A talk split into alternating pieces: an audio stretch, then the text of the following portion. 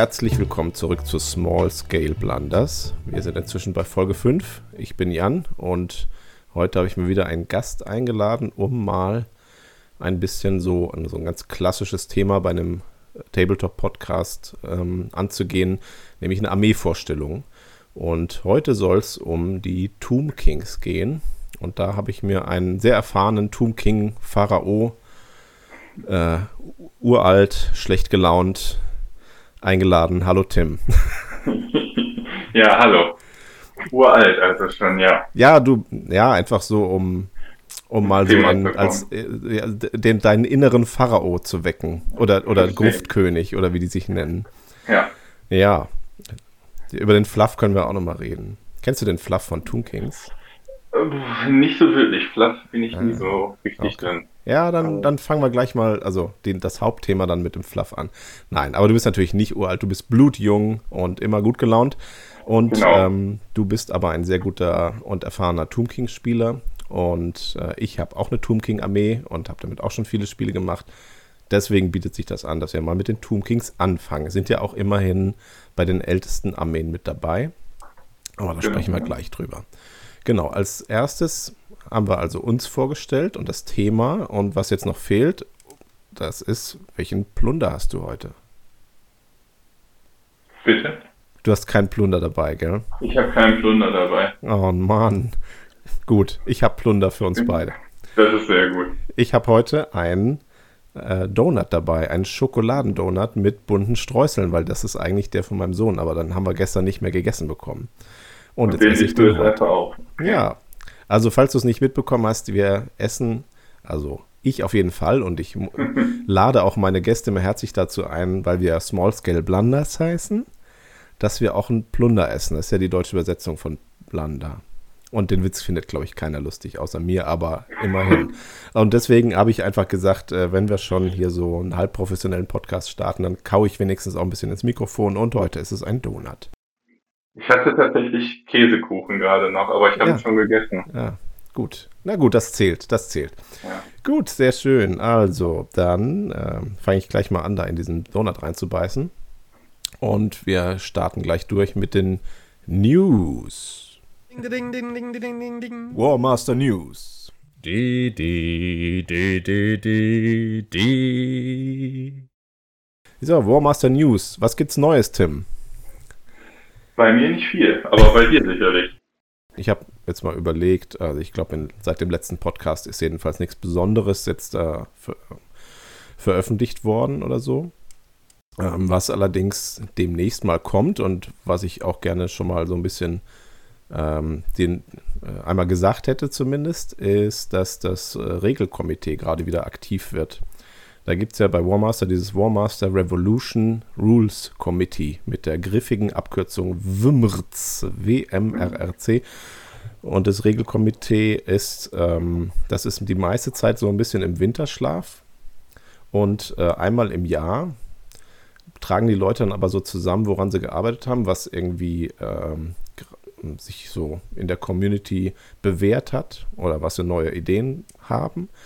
Und das sind halt, da sind irgendwie 21 Personen sind daran beteiligt und äh, die diskutieren dann so einen Monat lang, wie es aussieht mit dem Spiel. Natürlich auch sonst übers Jahr hinweg immer mal wieder ein bisschen, wenn es was Aktuelles gibt, aber so jetzt ist so die heiße Phase und demnächst gibt es dann die, äh, werden die Vorschläge gemacht und diskutiert und nach einem Monat wird dann abgestimmt für einen weiteren Monat und weiter diskutiert und dann werden dann die ganzen, also die Themen, die ihre Abstimmung praktisch geschafft haben, die werden dann wahrscheinlich im April, gibt es dann die nächste Runde an Neuigkeiten oder Änderungen am System. Sowohl was Armeen angeht, als auch das, das, das Regelbuch. Da gibt es dann im April das Update und äh, das gibt es dann einmal im Jahr. Und da bin ich gespannt. Ja, da sind wir wahrscheinlich alle sehr gespannt drauf. Ja. Also da freue ich mich auch drauf. Aber es muss jetzt keiner, es haben ja viele Leute gedruckte Bücher ähm, da äh, weiß ich was von. Und die äh, müssen aber jetzt nicht alles neu drucken. Das ist auch da dem Regelkomitee und dem Alesch, der, der Kurator für das Spiel, so der, der Boss. Äh, das wissen die auch, dass halt wir dieses schöne neue Buch hatten und das jetzt dann auch möglichst die Leute was länger davon haben sollen. Also es gibt das wahrscheinlich in Form von einem von einer Errata oder ja, FAQ Errata, halt, das ist halt als Zusatzdokument, was man sich noch ausdruckt und dann reinlegen kann. Äh, und wenn das dann zwei, drei Jahre so gelaufen ist, dass immer neue, das Errata erweitert wurde und sich das dann auch lohnt und dann gibt es dann eine neue Version. Genau. Und das, aber seitdem es das Buch neu gab vor einem Jahr, ähm, ist das jetzt das erste Mal, dass auch dann Änderungen stattfinden werden. Na gut. Ja.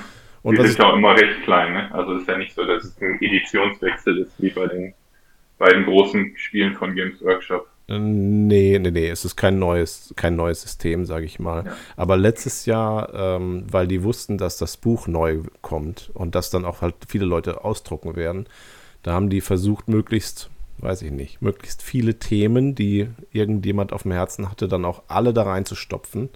Mhm. Und äh, also im Vergleich zu dem, was sich letztes Jahr getan hat, das war jetzt ja auch nicht so unglaublich viel. Also wird es dieses Jahr auch nicht so viel werden, weil es ja. gibt jetzt, ich weiß nicht, ähm, gibt es jetzt schon ein paar Themen, die immer mal wieder aufkommen, aber jetzt so richtig, dass Leute mit Fackeln und Mistgabeln hm. äh, da auftreten und sagen, das muss jetzt unbedingt, dass die Armee geht gar nicht, das ist jetzt noch nicht. Das ist eher so ein bisschen Feintuning.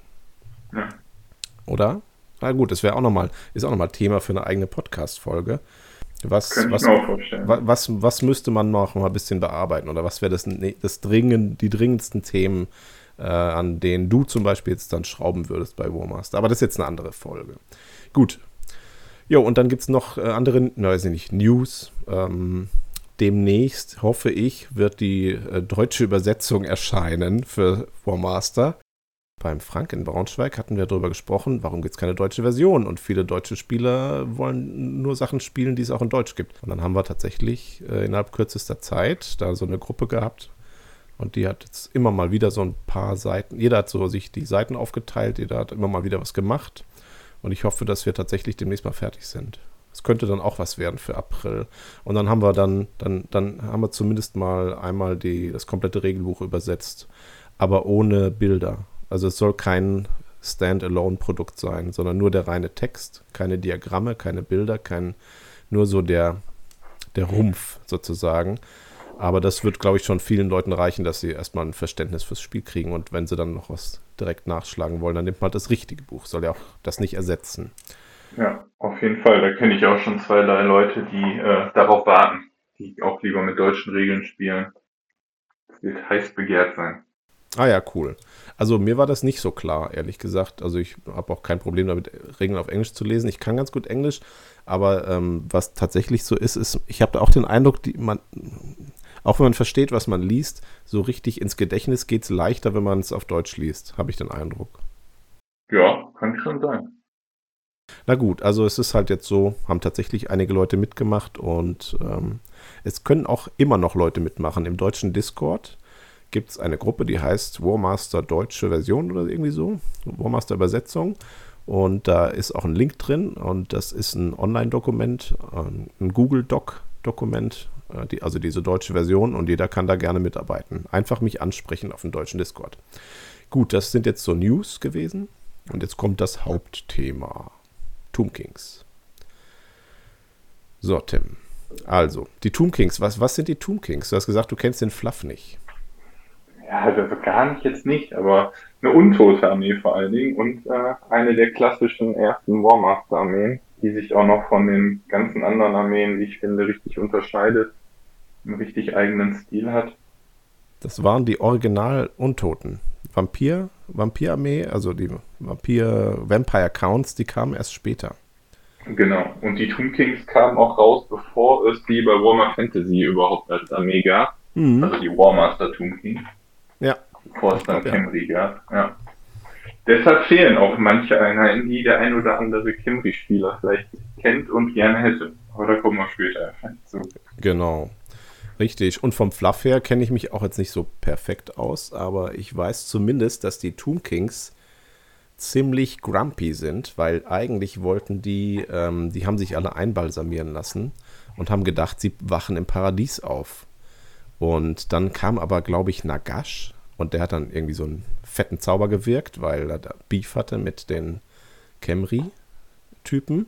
Und der hat die dann alle gleichzeitig ähm, aufgeweckt. Und sie waren nicht im Paradies, sondern sie waren in der Wüste. also wo sie auch einbalsamiert wurden und alles war aber im Eimer, weil Nagash halt dann die, diese ganzen Königreiche, glaube ich, zum äh, zerstört hat und alle waren tot und keiner war im Paradies und sie müssen jetzt die ganze Zeit kämpfen und sind äh, die ganze Zeit angepisst. Und deswegen sind sie auch gar nicht so eine böse Armee. Eigentlich sind sie nur eine missverstandene Armee, der übel mitgespielt wurde. Und deswegen spiele ich die auch ganz gerne. Und man, man, sie sind auch nicht bekannt dafür, dass sie über die Welt äh, äh, marschieren mit ihren Armeen und irgendwelche anderen Länder angreifen. Ich glaube, die sitzen im Fluff nur bei sich in ihren Pyramiden und wollen in Ruhe gelassen werden. So, Hier das, lernt man aber was, ja. Ja, das, äh, das ist die Zusammenfassung oder mein Verständnis von Tomb Kings. Ich finde die ganz lustig. Und wie, und wie, du sagst, ist eine cool, von der Mechanik her, also von den Regeln her, sind es eine coole Armee. Ja. Was hat dich dazu gebracht, die zu spielen? Äh, ich habe mit denen ja angefangen, als sie damals rauskamen, also die allererste Version von Warmaster 2000 oder 2001. Ähm, Alter. Ja, warum habe ich die damals angefangen? Das kann ich dir nicht mehr so richtig sagen. Ich glaube, weil sie sehr, sehr schnell zu bemalen waren. Ja, ähm, das stimmt. Der einzige andere Warmaster-Spieler damals hatte Imperium. Und ja, ich habe keine Ahnung, warum ich da angefangen habe. Aber ich habe es auf jeden Fall bis jetzt behalten. Sehr und immer wieder gespielt. Das heißt, deine Armee ist komplett Metall, die alten GW-Sachen. Genau, richtig. Sehr schön. Ich habe äh, Tomb Kings, warum habe ich Tomb Kings angefangen? Hm, weil sie leicht zu kriegen waren erstmal.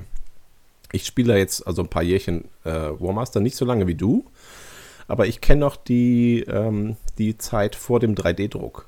Und da musste mhm. man sich seine Armee entweder von Drittherstellern kaufen, die dann auch Metall gegossen haben.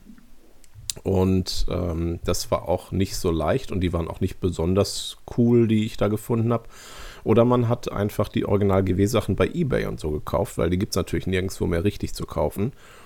Und äh, ja, und die Tomb Kings haben sich damals, glaube ich, sehr viele Leute gekauft. Aus verschiedenen Gründen, vielleicht auch de deinen Gründen. Ja. Ne, sind leicht anzumalen irgendwie, oder die gab es noch nicht bei Warhammer Fantasy, vielleicht waren die deswegen so beliebt und diese äh, so, Imperium genauso, ein bisschen auch äh, Chaos, aber auch die, die Untoten, die gibt es auf Ebay, gab es die sehr, sehr äh, viel noch und sehr, sehr häufig. Und auch heute noch findet man die. Und äh, genau, da ist leicht dran zu kommen gewesen.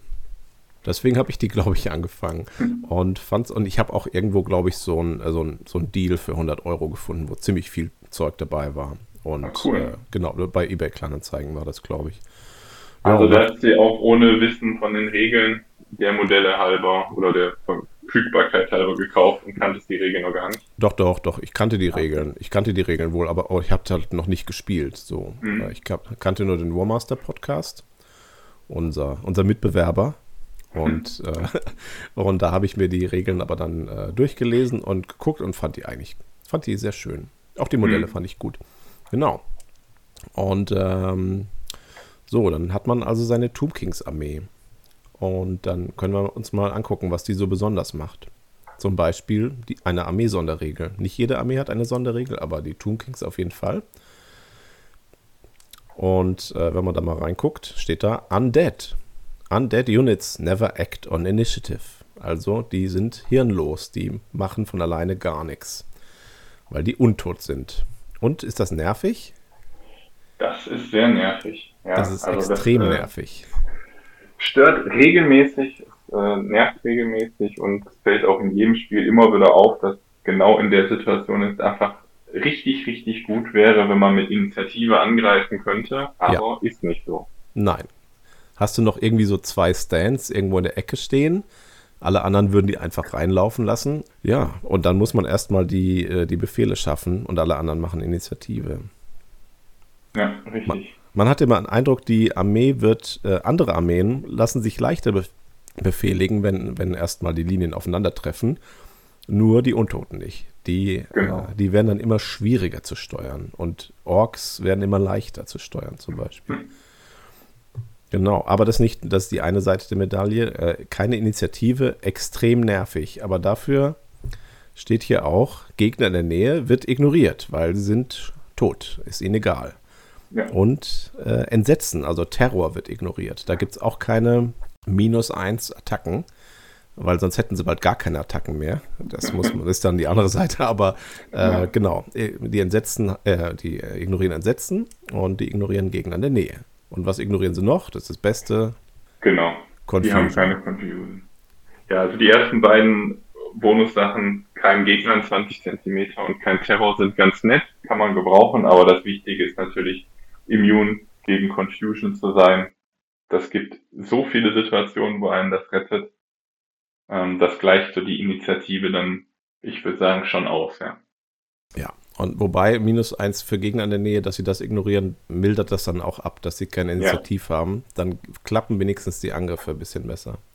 Das wäre noch stärker für Einheiten, für Infanterieeinheiten, die äh, gut im Nahkampf sind. Die haben sie nur nicht. Also wenn du selber in Nahkampf kommen möchtest, wäre das auch nicht schlecht, dass du da ja. äh, keinen Abzug vergisst. Na und für Confusion, das führt dann dazu, dass viele Leute denken, dass äh, Untote gar nicht äh, Driveback würfeln. Die, manche meinen, die können nicht von Beschuss zurückgedrängt werden. Können sie. Aber äh, weil sie nicht confused werden, äh, und meistens relativ tief stehen, bleibt man beim Zurückgedrängt werden immer gleich irgendwo hängen bei Kollegen oder bei Gelände. Und dann sagt man, ja gut, ich mache keinen Platz. Ich, ich weiche nicht aus mit der hinteren Einheit und alle anderen Armeen würden dann die vordere Einheit automatisch confused bekommen, aber die Untoten nicht. Deswegen sind manche überrascht, dass sich Untote tatsächlich durch Beschuss, äh, Beschuss auch mal zurückziehen müssen. Wird häufiger gedacht, aber ich meine, man kriegt es in der Regel so hin, die Einheiten zu stellen, dass es dann tatsächlich auch nicht passiert. Genau. Die sind äh, robust, was Beschuss angeht. Genau, also im Regelbuch steht ja auch, die Rolle vom Beschuss ist es eher, den Gegner zurückzudrängen und äh, genau das können die Untoten eben vermeiden. Genau. Und können dann also mit ihren unglaublichen Nahkampfmonstern in den, in den Nahkampf kommen. Schön, super. Gut, dann reden wir mal über die Einheiten. Wir wissen jetzt die Armee-Sonderregel. Fangen wir oben an. Erste Einheit, Skelette. Willst du, wollen wir immer abwechselnd machen? Ich eine Einheit, du eine Einheit? Ja, können wir gerne machen. So, fang, fang mal an. Ja, die normale Skelettinfanterie hat zwei popelige Attacken, drei Hitpoints auch oder Lebenspunkte, eine sechser Rüstung Yay. und kostet allerdings äh, gerade mal 30 Punkte. Yay. Die Frage ist jetzt so ein bisschen, ob die Einheit gut ist oder schlecht. Ne? Ich habe heute herausgefunden, dass es die beste Einheit im Spiel ist. Und du hast, du hast ja ähnliche Gedanken schon gehabt.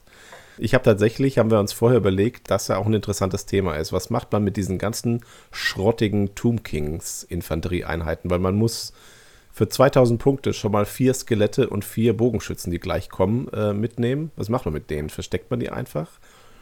Und ich habe ähm, heute was ganz Interessantes mir durchgedacht. Ich habe mal theoretisch 60 Punkte Hochelfenspeerträger, also genau eine Einheit, gegen 60 Punkte Skelettinfanterie antreten lassen.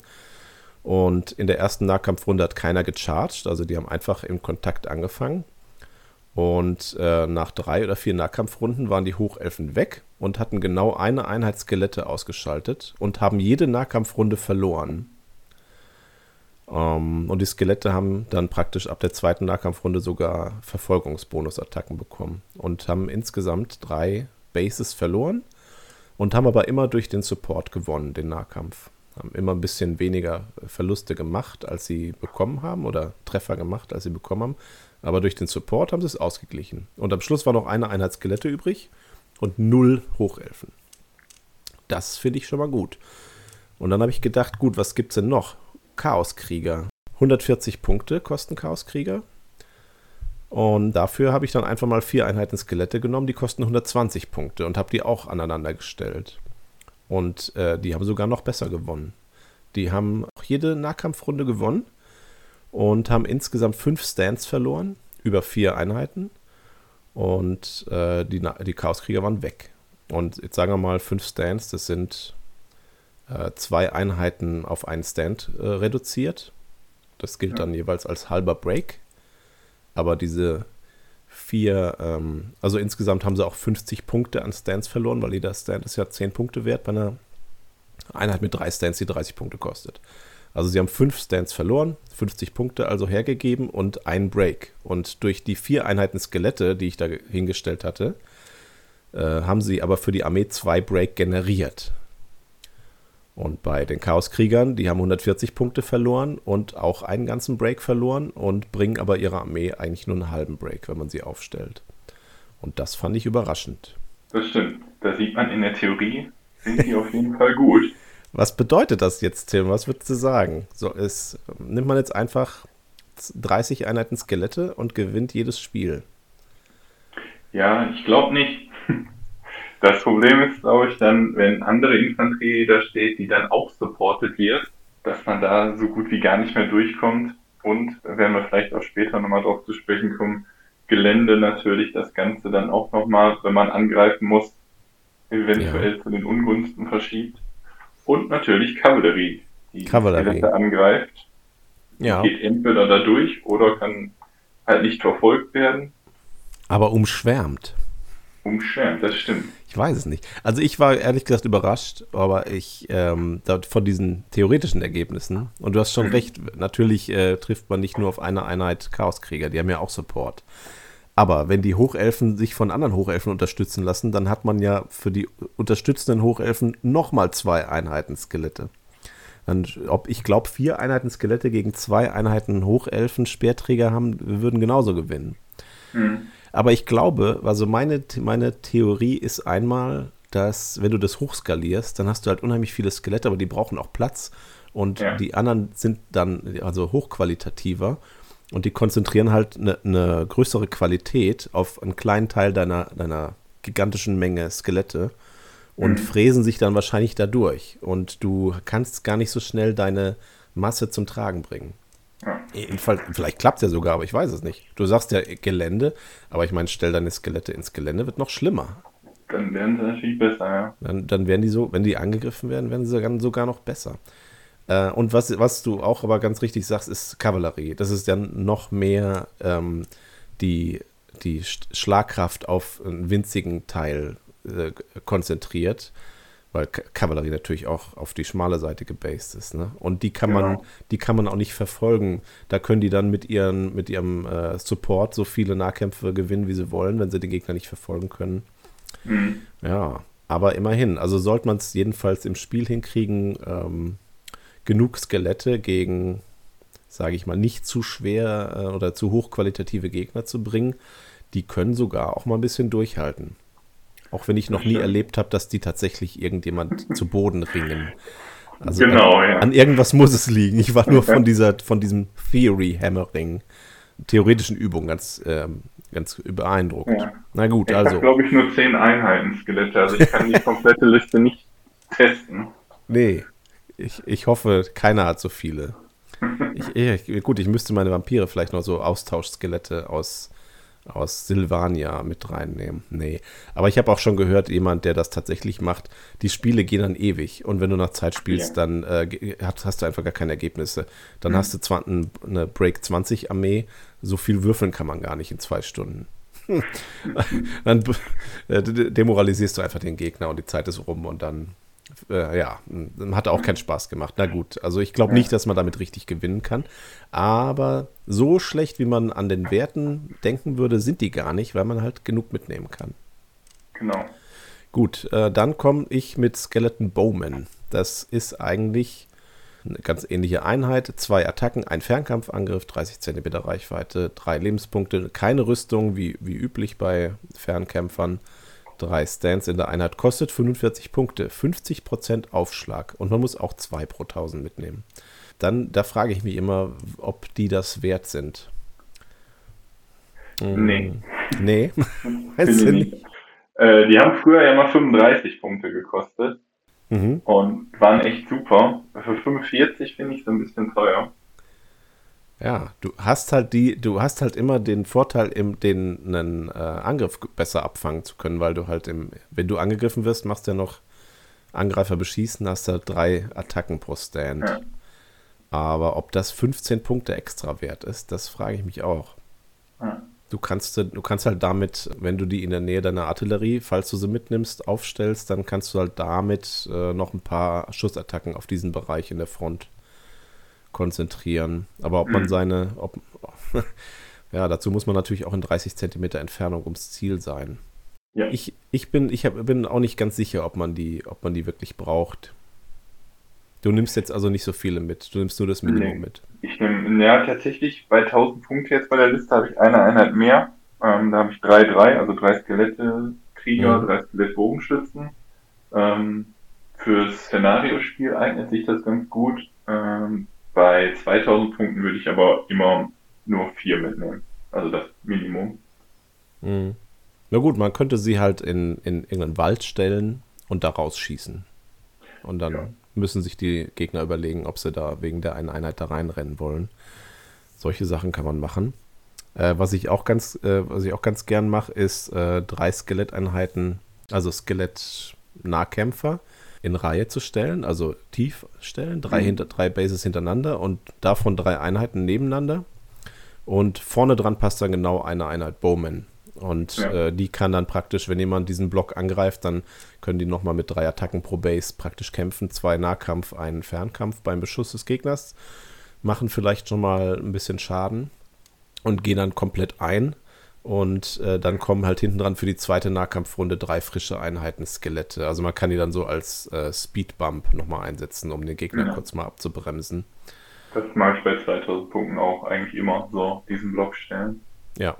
Früher ging das sogar noch so, dann hat man die vorderste Einheit äh, Bowman so einen Zentimeter nach rechts verschoben, dass die nicht unterstützt werden von den hinten dran. Und dann musste der Gegner mit einem Advance in den, in den größeren Block rein. Dann hat er keinen Mhm. Angriffsbonus gekriegt. So eine Sackgesicht-Taktik.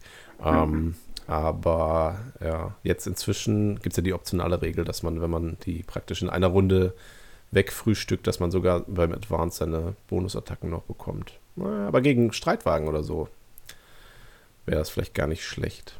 Ja, kann man also Ja. so machen, so ein bisschen als Speedbump oder so ein bisschen damit schießen. Aber ich Genau. nehme da auch nicht so übertrieben viele mit. Man muss ja schon genug mitnehmen. Man muss genug mitnehmen. Jetzt kommst du wieder. Ja, die Skelettkavallerie. Äh, eine sehr günstige Einheit mit 60 Punkten. Äh, man kann unbegrenzt davon aufstellen. Hat auch nur zwei Attacken, drei Lebenspunkte äh, und eine Fünfer Rüstung. Oh, super. Ähm, an der Skelettkavallerie, ich glaube, da scheiden sich auch die Geister. Ja. Viele hassen sie, viele lieben sie. Ich fand die eigentlich schon immer ganz cool, weil die für 60 Punkte einfach jede Menge machen kann. Das ist wie mit den, wie mit den Skeletten. Man findet die Einheit doof, bis man sieht, wie günstig die sind. 60 Punkte Kavallerie mit, ich meine, Wölfe bei Chaos Wölfe oder so sind ja auch, äh, kosten ja nur 40. Mhm. Aber die haben halt auch 5er Rüstung dabei. Ja. Ich finde die super. Ja, und man braucht halt häufig eine Einheit, die früh in den Nahkampf geht, die nicht so viel wert ist, um anzufangen zu zaubern. Dafür Ah, ist die halt ideal. ja, genau. Das finde ich auch.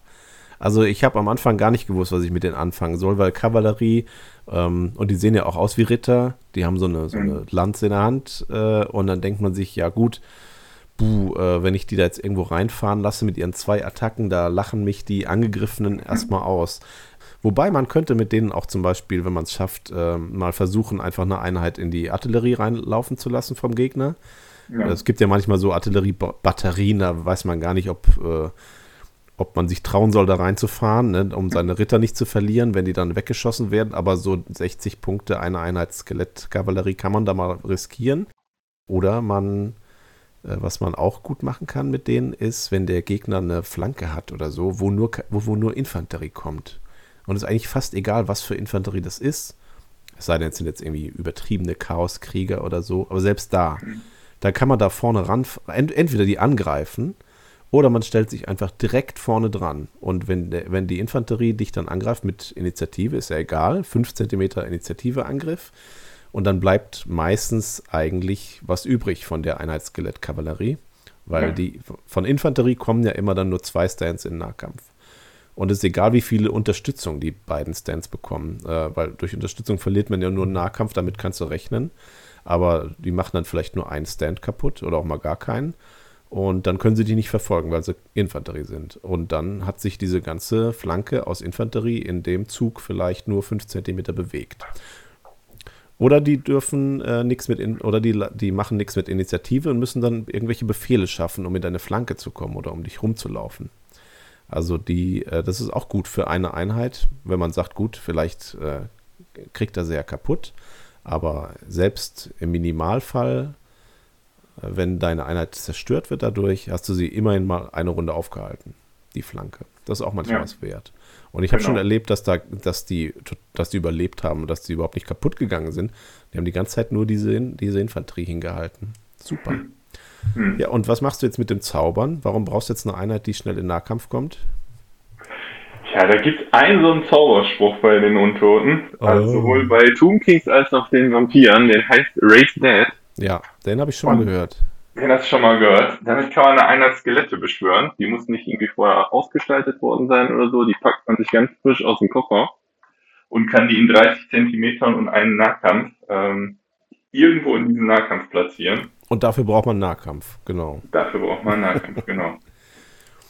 Und je eher man diesen Zauberspruch einsetzen kann, desto besser, weil der einfach extrem mächtig ist und Gegner stört es auch meistens, wenn dann eine zusätzliche Einheit auf einmal auf seiner Spielfeldhälfte platziert Absolut. Wird. Ja, genau. Dafür lohnt sich fast, so einen Wegwerfangriff zu machen. Ja. Was auch super ist, wenn man zum Beispiel jetzt in diese Artilleriebrigade reinrauscht und vielleicht da noch eine Einheit äh, Kanonen nebendran stehen, die, die, äh, die man nicht kontaktiert hat. Dann kann man aber trotzdem die, wenn man die äh, beschwört, die Skeletteinheit, die man da beschwört mit Raised Dead, die gilt nicht als angreifend. Das heißt, sie kriegt keine Bonusattacke, aber sie kriegt auch kein Stand and Shoot. Weil so ein Angreifer beschießen geht nur gegen Angreifer und die Skelette haben nicht angegriffen. Sind aber dann trotzdem im Nahkampf mit dieser Kanoneneinheit zum Beispiel. Genau.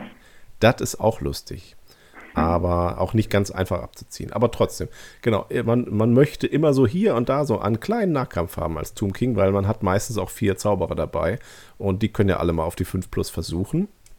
Genau, kommen wir später noch dazu, wenn wir die Zauberer besprechen. Super, okay. also schön günstig und äh, man kann sie auch benutzen, um seine Chariots zu beschützen. Die, zu denen kommen wir ja gleich. Richtig. Äh, da kann man auch mal eine Einheit mitnehmen und dann irgendwie benutzen, um potenzielle Gefahren irgendwie abzufangen, sich vorne dran zu stellen, dass keiner die wertvollen, wertvollen Chariots angreift. Genau. Wer ist denn dran? Du, du bist dran. Ich bin dran. Ah, ja. Skelett-Streitwagen. Ja. Die Rockstars der, der Liste. Äh, drei Attacken, was für alle anderen Armeen fast normal ist, äh, für alle Einheiten, äh, ist für Tomb Kings super duper Elite es sind Streitwagen, drei Attacken im Profil, das heißt fünf im Angriff und dann auch noch Kavallerie, also gebased wie Kavallerie. Das ist sozusagen der Hammer, den diese Armee hat. Außer die Monster äh, ist eigentlich sonst nichts in der Lage, da groß auszuteilen. Und die Streitwagen haben sogar noch einen Fernkampfangriff. Das vergesse ich manchmal fast. Aber der ist auch super. Weil wenn du so drei Einheiten hast, die nebeneinander stehen, neun Attacken, 30, äh, 30 Zentimeter Reichweite, das macht was her drei Lebenspunkte, fünfer Rüstung, aber ist ja Streitwagen, ist ja fast normal. Und kostet dafür aber auch 110 Punkte. Streitwagen sind ja sonst immer günstiger als Ritter durch die Fernkampfattacke. Und weil sie vielleicht auch das einzige ist, was, äh, was richtig austeilen kann bei den Tomb Kings und Reichweite hat. Sind 110 Punkte dann auch nicht zu viel verlangt. Und deswegen gibt es auch ein Maximum von drei, damit die Leute nicht völlig wahnsinnig werden und zehn Einheiten mitnehmen. Genau, die sind super. Die sind auf jeden Fall super. Ich glaube, unbeschreibbar die beste Einheit bei den Tomb Kings. Ja.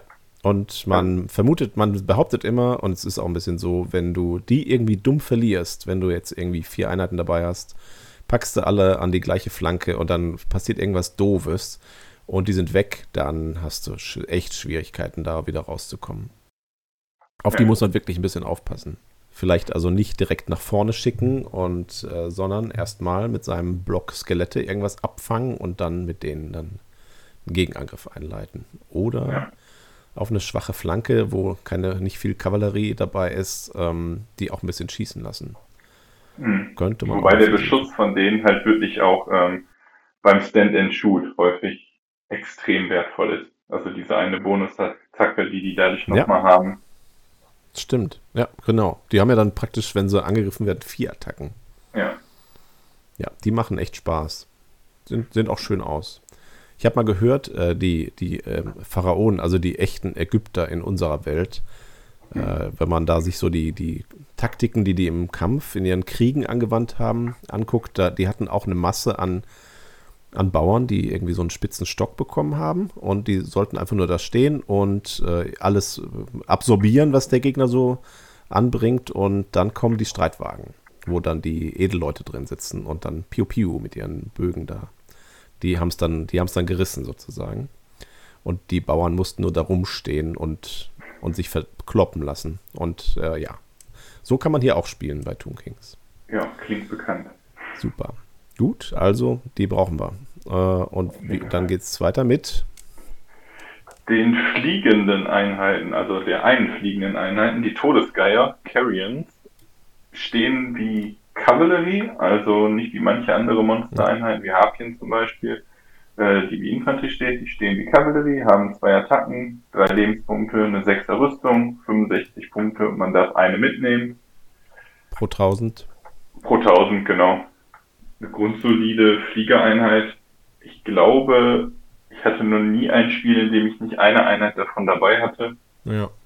Ähm, haben leider keine Eigeninitiative auch, also ja. keine Initiative, weil sie auch untot sind, dürfen allerdings trotzdem den Homeback-Move machen und sind halt super, um Kriegsmaschinen abzuräumen, hinter dem Gegner zu stehen und dem IBUS 1 auf den Command-Wert zu geben. Ich weiß nicht, hast du die auch immer dabei oder? Ja, ja, ja. Also Flieger, Flieger immer nützlich und das sind halt auch bessere Flieger, weil sie halt richtig rum gebased sind. Was du sagst mit der fehlenden Initiative, viele Leute bedrohen ja mit Fliegern dann irgendwie die, die Artillerie, weil sie dann sich in Initiativreichweite hinstellen und sagen, ha, wenn du jetzt nichts mit mir machst, dann greife ich per Initiative nächste Runde deine Artillerie an. Das geht natürlich, geht natürlich nicht. Also das, man kann sie dann eher so ein bisschen zum Ärgern äh, in 20 Zentimeter stellen um den Gegner. Oder man nimmt sie halt als so auch so Gegenangriffeinheit. Also wenn, wenn man mhm. so, wenn man so spielt, dass man seine Infanterie irgendwas, irgendwelche Nahkämpfe provozieren lässt, um dann mit einem Gegenangriff durchzuführen mit meistens Streitwagen, kann man das auch mal mit äh, Fliegern machen in die Flanke. Ja. Vier Attacken in die Flanke pro Base, auch schön. Genau. Also die stehen bei mir meistens recht weit außen auf den Flanken, gucken in Richtung Mitte und können dann mit 60 Zentimetern angreifen in irgendwelche Flanken, wenn Leute in meine Skelettinfanterie reinrauschen und die man nicht total vernichten. Genau. Super. Äh, da, so nimmt man das. Ich habe sowieso jetzt also zum, zum Thema Strategie oder Taktik, habe ich sowieso den Eindruck, bei, bei Tomb Kings ist es oft so, dass du halt das mit dem richtigen Timing den einen entscheidenden Spielzug brauchst, wo du, also du kannst ja nicht zu lange warten, wenn du zum Beispiel jetzt ein mit der Infanterie was, was absorbieren möchtest, was aufhalten möchtest, um es dann abzuräumen mit deinen Hammereinheiten. Mhm. Äh, in anderen Armeen sind, ist der Amboss praktisch auch, kann auch ein bisschen austeilen. Ne? Und hier ist das aber wirklich, äh, alleine können die Skelette dann so wenig machen, dass du, mh, hm, dass du das wirklich gut koordinieren musst, dass dann die, die Chariots auch ankommen. Oder eben ja. die, sowas wie die Flieger. Äh, und da hast du auch meistens nur, also nicht so viele Einheiten äh, von den Chariots da, um das halt irgendwie wellenförmig nochmal rein, nochmal welche rein, sondern es muss dann, habe ich oft so erlebt, dass man halt versucht, dann diesen Einzug, wo, wo alle Angriffe oder viele Angriffe klappen und wenn du dann selber aufgehalten wirst oder so, dann zerbröselt das schnell. Gut, apropos zerbröseln, da gibt es noch den Knochenriesen. Den gibt's. Äh, erstmal ein saucooles Modell, sowohl das alte als auch von anderen Herstellern. Das alte ist goldig, ne? Ja, Alt, der alte ist ziemlich klein. Klein und süß. Genau. Ist ein Monster. Hat sechs Attacken, hat vier Lebenspunkte, eine vierer Rüstung und kostet seit einem Jahr ungefähr noch 110 Punkte. Man darf einen pro 2000 Punkte mitnehmen. Und wenn der Gruftkönig, also der General der Armee, dem einen Befehl geben möchte, bekommt der minus eins auf diesen Wurf. Die ja. Zauberer, also die Priester nicht die können den Knochenriesen besser kontrollieren. Ich bin nicht so begeistert von dieser Einheit. Mhm. Ja. Warum? Ich habe vorhin nochmal nachgeguckt. Normaler Riese hat 8 Attacken, 8 Lebenspunkte und eine Rüstung von 5. Okay, gut. 5. Der hier hat eine 4er Rüstung. Aber er kostet äh, trotzdem äh, 130 oder 135 Punkte. Jetzt habe ich es wieder vergessen. Riese, 135 Punkte, 8 ja. Attacken. 8. Also, hm, der hat natürlich seine Tabelle und dieser untote Riese, der wird natürlich nicht blöd. Aber irgendwie den dann äh, Bone Giant zu nennen, man hat irgendwie eine andere Erwartung. Sechs Attacken, mhm. vier, vier Lebenspunkte. Also 110 Punkte, dafür bekommt man auch eine einer Dritter, die hat auch Vierer-Rüstung und äh, drei Stands zu je drei Lebenspunkten. Und ja. hat auch drei Stands, die insgesamt äh, neun oder im Angriff zwölf Attacken machen. Also warum sollte ich jetzt mir so einen Knochenriese hinstellen? Er verursacht noch Entsetzen, ne? Klar, ja.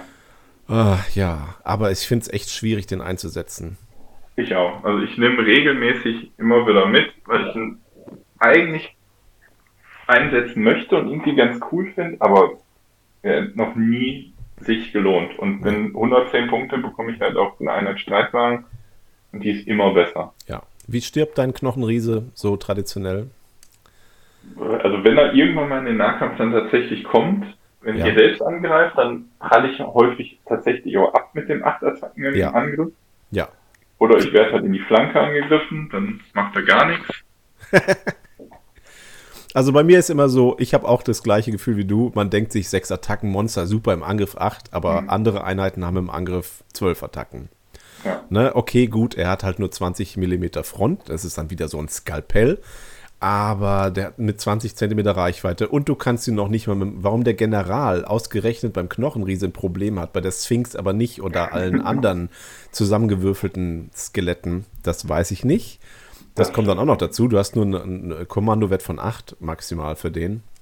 Ja. Äh, und man wird so oft angegriffen. Und ähm, meistens ist es dann auch so, äh, du machst vielleicht, äh, teilst einmal ein bisschen Schaden aus und dann klappt, klappt der Gegner um äh, und du, du wirst einfach, du wirst noch nicht mal auf null Lebenspunkte reduziert, sondern rennst einfach in, in Gegner, wirst gezwungen, in Gegner dich zurückzuziehen und dann ist er weg. Und ansonsten sind die vier Lebenspunkte auch schnell weg. Das Einzige, was gut ist, ist im Vergleich zu einem normalen Riesen, alle äh, Single-Base-Monster, äh, die glaube, mindestens sechs Lebenspunkte haben, die, die können ja auch verwundet werden sozusagen. Das kann ja. der nicht, aber weil genau. er auch nur kaum Lebenspunkte hat. Äh, ne, also man, man denkt dann halt, äh, ja, man kann ihn ja in Skelette, eine, so eine Skelettbrigade reinstellen, weil es, brigadieren darf man ihn. Mhm. Und dann macht er Terror und dann verleiht er den auch so ein bisschen Wumms. Aber äh, ich habe den Eindruck, wenn du den in Skelette stellst, die, die, die geben so viel Lebenspunkte auf, also so viel Kampfergebnis auf, dass der äh, dann noch weniger äh, gebacken bekommt und noch mehr ja. in Gefahr gerät, weil einfach du den in so verletzliche Einheiten reinstellst. Hm, ja, also sechs Attacken, so besonders doll ist das nicht das Ding. Schade mhm. eigentlich. Ich habe auch für meinen Knochenriese habe ich nicht das alte Modell, sondern ich habe einen alten Metall Ushabti aus den 28 mm. Mhm Tomb Kings den, äh, oder Camry für, für Warhammer. Der passt da noch gerade so auf so einen, so einen Warmaster Base. Und der sieht auch aus wie ein Riese, aber die Werte dafür hat er nicht. Na gut. Nee. Aber wir nehmen ihn trotzdem ja. immer wieder mal mit. Genau, vielleicht ändert sich ja irgendwann nochmal was. Und der ist ja gerade günstiger geworden, ne? Also es, ja, halt, es fällt ein bisschen leichter, aber du hast schon recht, eine Einheit Chariots bringt eigentlich immer mehr. Ja. Gut. Und der große Bruder oder kleine Bruder. Oder ja. die Schwester eher. Wie heißt Was kann die denn? Die Sphinx. Vier Attacken, sechs Lebenspunkte, also genau vertauscht mit dem Knochenriesen und eine Dreierrüstung. Kostet dafür auch 135 Punkte, Sonderregel 3. Die kann verwundet werden, wenn sie vier oder fünf Lebenspunkte verloren hat am Ende einer Phase und nicht im Nahkampf ist. Und dann verursacht sie noch Terror. Also sonst nichts Besonderes, nur die üblichen Regeln für ein Einzelbase-Monster mit vielen Lebenspunkten. Und Terror, die ist super. Also finde ich lustiger und besser als der Riese. Die Sphinx äh, kann man gut einsetzen, um, um zu tanken, weil dafür hat sie die Lebenspunkte und eine Dreierrüstung. So ein bisschen wie so ein Steam-Tank beim Imperium. Außer, dass mhm. der immer verteidigt ist. Ja, da, also ich bin da nicht ganz deiner Meinung. Ich finde die tatsächlich noch schlechter als den Knochenriesen. Ja, die macht selber nichts, ne? Genau, also so vier Attacken sind halt absolut gar nichts. Die kann extrem viel tanken, klar. Sechs Lebenspunkte, Dreier Rüstung. Äh, theoretisch hat, also na, praktisch hat es aber eigentlich ja nur drei Lebenspunkte, weil sobald es auf die Hälfte runter ist, macht die halt nichts mehr mit zwei Attacken. Aber erst noch. nach dem Nahkampf. Also ich habe das auch oft, dass ja. ich die dann schaffe, im Nahkampf zu halten und dann hat die noch immer noch ihre super vier Attacken. und nicht zwei. Ja. Nee, gut. Ja, nee, wegen den Attacken nimmt man den nicht. Nee, also ich habe immer das Gefühl, wenn ich sie mitnehme, kommen die ersten drei Attacken drauf, ich schaffe nicht einen Rüstungswurf und äh. das Ding ist weg. Ja, okay. Ich hatte, also ich hatte halt letztens ein ziemlich gutes Spiel mit der. Da hat die mhm. mir wirklich den Hintern gerettet. Also ich finde halt, äh, das ist halt so eine Utility-Einheit, weil die einen Aspekt so, so super betont hat und den auch wirklich gut kann mit dem, mit dem einfach alles überleben, was, was ja. sie ähm, an den Kopf geworfen bekommt. Und die kann man dann wirklich auch mal, also wenn man, es sei denn, man spielt jetzt gegen Artillerie, die Rüstung ignoriert, aber man kann die auch wirklich mal nach vorne stellen, um Beschuss aufzusaugen oder, oder mhm. Angriffe einfach. Und dann ja, finde ich die, finde ich die gar nicht schlecht, weil also dieses defensive ähm, hinhalten und einfach im Weg stehen und da stehen bleiben, das kann sie, finde ich, ganz gut. Aber es sind natürlich auch Punkte. Hm. Also kann man mal ausprobieren. Genau. Kostet halt nochmal 25 Punkte mehr auch als der Riese. Ja. Ich habe auch so ein schönes Modell für die. Vielleicht liegt es auch daran, dass ich die einfach so gerne habe. Okay, gut, dann erzähl mal was über die Artillerie.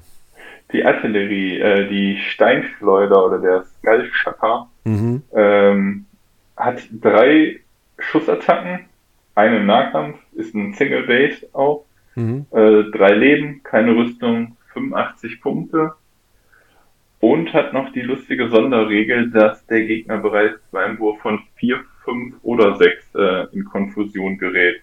Nicht nur auf den üblichen Sechserwurf. Beim Driveback, wenn man mit, genau, die, mit, der, mit dem Skullchucker äh, dann Driveback verursacht. Genau, weil da brennende, schreiende Schädel kommen. Ja und der Gegner ganz viel Angst bekommt. Da hätte jeder Angst. Ich genau. Auch. Ja, gut, super. Ja, und nimmst du die immer? Äh, Hat auch nee. 60 Zentimeter Reichweite, ne? Wie eine genau, 60 Zentimeter Reichweite. Ist auch echt ganz cool. Ähm, bei 2000 Punkten kann man durchaus schon mal zwei davon mitnehmen. Also ich würde, wenn, dann auch wirklich zwei mitnehmen, ähm, um halt relativ sicher, um einen Stand rausnehmen zu können damit bei 1000 Punkte sehe ich die eher seltener. Die mhm. ein, zwei Wunden, die sie dann verursacht, mhm. dann muss man auf die, auf die vier oder fünf oder sechs Wochen dann zurückdrängen, mhm. damit es sich richtig lohnt. Das ist mir zu riskant. Also bei 1000 Punkten ist sich nicht, bei 2000 Punkten so in jedem zweiten Spiel zwei, würde ich sagen. Ah, okay, doki. Ich habe da, ich, das sehe ich ganz anders wiederum. Mhm. Äh, weil ich, der Skullchucker ist, glaube ich, die einzige Artillerie, die ich äh, regelmäßig mitnehme und ich nehme immer genau eine mit. Weil ich, ich sehe das so als auch so ein kleines, äh, kleiner Teil von meinem, von meinem Werkzeugkasten. Ich kann Artillerie nicht. Ich habe immer das Gefühl, äh, ich habe unheimlich Schiss, dass die jemand erreicht äh, und dann wegfrühstückt. Und wenn ich dann irgendwie vier Artillerieeinheiten dahin stelle und dann habe ich vier Break weniger. Und ja. ich habe auch nie den, nie den Eindruck, dass die ihre Kosten wieder reinschießen. Also Ver Verluste in dieser Höhe machen sie natürlich dann selten. Aber das ist bei der meisten Artillerie so. Und ähm, ja, aber was sie machen halt, ist halt das übliche Beschuss, also Unordnung schaffen und dann äh, Confusion und so weiter. Und dann dafür reicht nur bei eine Einheit, ein, ein Base Skull Chucker für 85 Punkte. Dann machen die mal Pew Pew und äh, ich hoffe, setze halt drauf, ich mache ein, zwei Wunden und würfel dann hoffentlich die 4 plus und dann habe ich eine Einheit confused. Und, oder mache ein bisschen Driveback. So, das, dafür finde ich die mhm. super, weil die halt, man kann sich relativ gut drauf verlassen, aber bei zwei Einheiten natürlich noch mehr. Man kann sich relativ gut drauf verlassen, dass äh, für Confusion sorgt. Aber noch mehr als eine Einheit ist mir zu riskant, weil ich äh, mir, das ist mir für den Break zu gefährlich. Ja. Beschützt du die einzelne Einheit dann mit Bogenschützen? nee, also doch vielleicht mal eine Einheit Bogenschützen rein, aber ähm, ich meistens, ich gehe davon aus, dass, dass ich sie eh nicht beschützen kann. Und ja. dann äh, lasse ich sie einfach irgendwo stehen und äh, ballert dann von dem Hügel darunter. Ist natürlich abhängig davon, ob jetzt der Flieger ankommt oder so. Genau. Aber ich habe den Eindruck, so eine Einheit, da äh, kümmert sich auch oft äh, der Gegner vielleicht gar nicht so drum. Und wenn ich dann so eine juicy vier Einheiten Artilleriepark da irgendwo aufbaue, das stresst mich total. Na gut, aber ich, ich kann auch verstehen, dass die Leute oft sagen, äh, nimm zwei, stell sie nebeneinander und dann machen zwei Steinschleudern halt auch mal ähm, Bases kaputt. Ja.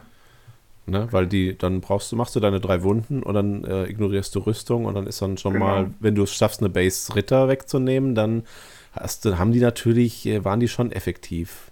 Aber es sind dann richtig. auch nicht 85 Punkte oder 170 in dem Fall sogar. Das stimmt. Also Flieger räumen die halt immer noch ab. Ansonsten, dadurch, dass man die Kavallerie dann auch noch eben zurückdrängen würde, bringt man die aus der Angriffsreichweite ein bisschen raus. Ja, man macht eventuell Confusion. Aber ich habe tatsächlich deinen Ansatz auch noch nie verfolgt und nur eine Einheit bei 2000 Punkten gespielt. Ähm, das werde ich demnächst mal machen. Ja. Interessant. Also ich finde es befreiend, weil, ähm, mhm. weil, weil da habe ich einen, einen Kopfschmerz weniger, wenn ich mhm. äh, nicht irgendwie da mich um vier Break auf irgendeinem Hügel kümmern muss und dann nochmal mehr Einheiten, nochmal ein paar Bogenschützen ranstellen, um die zu beschützen oder was. Na gut, aber ich mag sowieso äh, Artillerie generell nicht so. Macht mich, stresst mich immer. Na gut. Das kann ich verstehen. Da wird dir die nächste Einheit auf der Liste wahrscheinlich auch nicht gefallen. Nee, mach schnell. Du bist dran, du darfst sie machen. Oh Gott, Bone Thrower. Nee, ich wollte noch was ja. zum Skullchucker sagen. Ach ja, gerne. Wieso Du, du, du als Gruftkönig, als Pharao, ja. als edler Herrscher eines stolzen Volkes, schickst deine Armee ins Feld und, und sagst, hier, die, die da, mit diesen Schädeln da, ne, die nenne ich Skullchucker, Alter. Weil das ist so ein Ork-Name. Wieso nennt man, wieso nennen die ihre Artillerie Skullchucker? Also mit KKA. Ja. Ich hätte jetzt gedacht, dass irgendein Ork, der gegen Tomb Kings äh, kämpft, dass der die, dass der die so nennt. Aber eigentlich, äh, was weiß ich, nennen die dann Schädelkatapult. Ja. Finde ich blöd, passt überhaupt nicht rein, also vom Fluff her. Und, und das äh, ist auch, das ist auch etwas, was ich mir vom Regelkomitee wünsche. Mein großer Wunsch an die Revisionsrunde 2024, nennt das Ding bitte Skull Catapult damit ich mich nicht immer wundere, wer, wer auf die Idee kam, das so zu nennen. Im Deutschen heißt es ja auch nur Schädelkatapult. Also genau. Ja. ja, gut, egal. Also Bone Thrower, das geht noch vom Namen her, weil es ungefähr das ist, was es macht. Artillerie, also es ist eine Speerschleuder einfach. Kennt man ja von anderen Armeen. Zwei äh, Attacken pro Base, zwei Bases hat die Einheit, haben nur zwei Lebenspunkte, äh, also zwei Fernkampfattacken für 65 Punkte. Jetzt habe ich es ausreichend durcheinander erzählt, die Werte. Und dieses Skewer steht hier noch, also durchbohren. Man kann dann noch ein Base hinten dran, kann man jeweils noch eine Attacke da hinzufügen. Und das ist, äh, das ist auch ganz nett, aber hat nur 40 cm Reichweite. Und das ist dann immer nicht nett. Kostet genau. nur 65 Punkte. Man kann sich zwei hinstellen, die können wenigstens auch noch äh, Angreifer beschießen. Aber es ist wie immer, äh, wenn man erstmal in 40 Zentimeter Reichweite ist, es sei denn, man steht jetzt auf dem Hügel und schießt über eine dicke Linie Skelette drüber. Aber das ist so ein Idealzustand, der auch nicht immer erreicht wird. Ich finde, man ist dann schon äh, zu nah dran, wenn man auf 40 Zentimeter da rumballert. Aber Vorteil von solchen Durchbohrungsattacken ist immer, dass man den Gegner schon dazu zwingt, äh, sich anders aufzustellen. Also, dass der zum Beispiel alles in Linie aufstellt, damit man nicht eine Einheit da irgendwie auch noch durch die Durchbohrungsattacken ähm, noch mehr Attacken auf die gleiche Einheit abbekommt und dann gehen dann halt auch Stands weg. Das stimmt. Andererseits hofft man selbst immer darauf, dann die äh, perfekte Linie zu treffen und möglichst viele Reihen zu durchbohren und bewegt sich dann vielleicht noch einmal mehr, als irgendwie nötig ist und versaut dann einen Befehl. Hm. Ja, also es ist auch nicht meine Lieblingseinheit. Hm. Also ich nehme sie fast eher mit als ähm, zum Schützen für die Schädelkatapulte, weil sie eben in den Shoot können. Ja. Ich meine, die Gegner, also die ignorieren auch Rüstung, ne? Das ist schon was, was ja. echt nicht verkehrt ist bei Warmaster. Tendenziell rücke ich auch immer weiter ab von der Artillerie. Du beschützt dann halt deinen Skullchucker mit 85 Punkten mit, ne, mit nochmal 65 Punkten. Ja. Und genau. äh, verlierst dann am Ende beide, wenn du Pech hast. Ja. Ne? Oder dann eben zwei Einheiten Skullchuckers mit zwei Einheiten Bolt, Bolt Throwers, Bone Throwers. Mhm. Puh, das sind dann viele Punkte. Und ne? die kommt dann, die kommen dann gar nicht mehr zurück, die Punkte wahrscheinlich. Und natürlich denkt man sich mal, cool, das sind ja dann, äh, warte mal, schon mal acht Attacken ohne Rüstung. Und dann die mhm. beiden Skullchuckers, wenn du sie alle zusammenfeuern lässt, machen dann nochmal sechs. Dann bist du bei 14 Attacken ohne Rüstung. Aber das kostet ja. dich dann äh, 300 Punkte, dieser eine genau. Schussphase. Und damit machst du natürlich nicht 300 Punkte an Einheiten kaputt. Und äh, meistens hast du auch niemals diese perfekte Schussphase. Und dann stellt der Gegner irgendwelche Schwärme nach vorne Ja, dann sind die Punkte so ein bisschen. Na, ich weiß nicht. Ich mag keine Artillerie. Ja, gut. Aber wer, wer, ähm, wer weiß, wie es geht, äh, bitte, bitte im Genau. deutschen Discord schreiben, was wir falsch machen. Oder ich. Also die Tendenz, viel Beschuss bei äh, den Gruftkönigen zu haben, finde ich schon immer ganz gut, weil die Streitwagen halt eben schießen können, man Mhm. ähm, pro 1000 Punkte zwei netten Bogenschützen mitnehmen muss. Je mehr Beschuss man hat, desto besser wird's dann auch irgendwann, ähm, weil man die Gegner dann auch gerne mal vielleicht sogar über die 20 Zentimeter zurückdrängen kann, die ganze Einheit vernichtet. Mhm. Mhm. Ach so, meinst du? Aber- Ja, ja, ja, klar. Dass, dass die dann einfach äh, durch den Driveback zerstört wird. Genau. Ja, ja, gut, man dann, sagt dann auch immer, äh, man kann die Chariots, weil die so flexibel sind und schießen können und auch viele Attacken offen, also konzentrieren können. Man kann ja vorher schon wissen, wo die Artillerie drauf schießt und dann stellt man die Chariots noch hin Mhm. und dann, dann synergisieren die miteinander. Ja. Dann hast du natürlich, dann kannst du viel kaputt machen, das stimmt. Aber da bin ich Ja. vielleicht zu doof für. Oder es ist einfach auch so ein idealisierter äh, Zustand, weil man die Chariots Ja. aber doch dann woanders braucht, äh, weil die ja auch angreifen müssen oft, also sollten ja auch oft angreifen. Genau. Das kommt einfach zu selten vor. Ja, ja, es ist schon schwierig. Also es gibt das, es gibt diese Möglichkeiten und also ich habe es auch noch nie richtig probiert, nur auf Beschuss zu gehen. Mhm. Würde mich mal interessieren. Ja, vielleicht mache ich das mal und dann probiere ich das aus. Hm. Gut, also dann haben wir noch ein paar äh, Charaktere. Tomb King, der General, zwei Attacken, neu- Command 9, 130 Punkte. Hat eine super duper Sonderregel, die alle möglichen Leute andauernd vergessen. Deswegen sollte man sie sofort einsetzen am Anfang vom Spiel, wenn man noch nachdenken kann.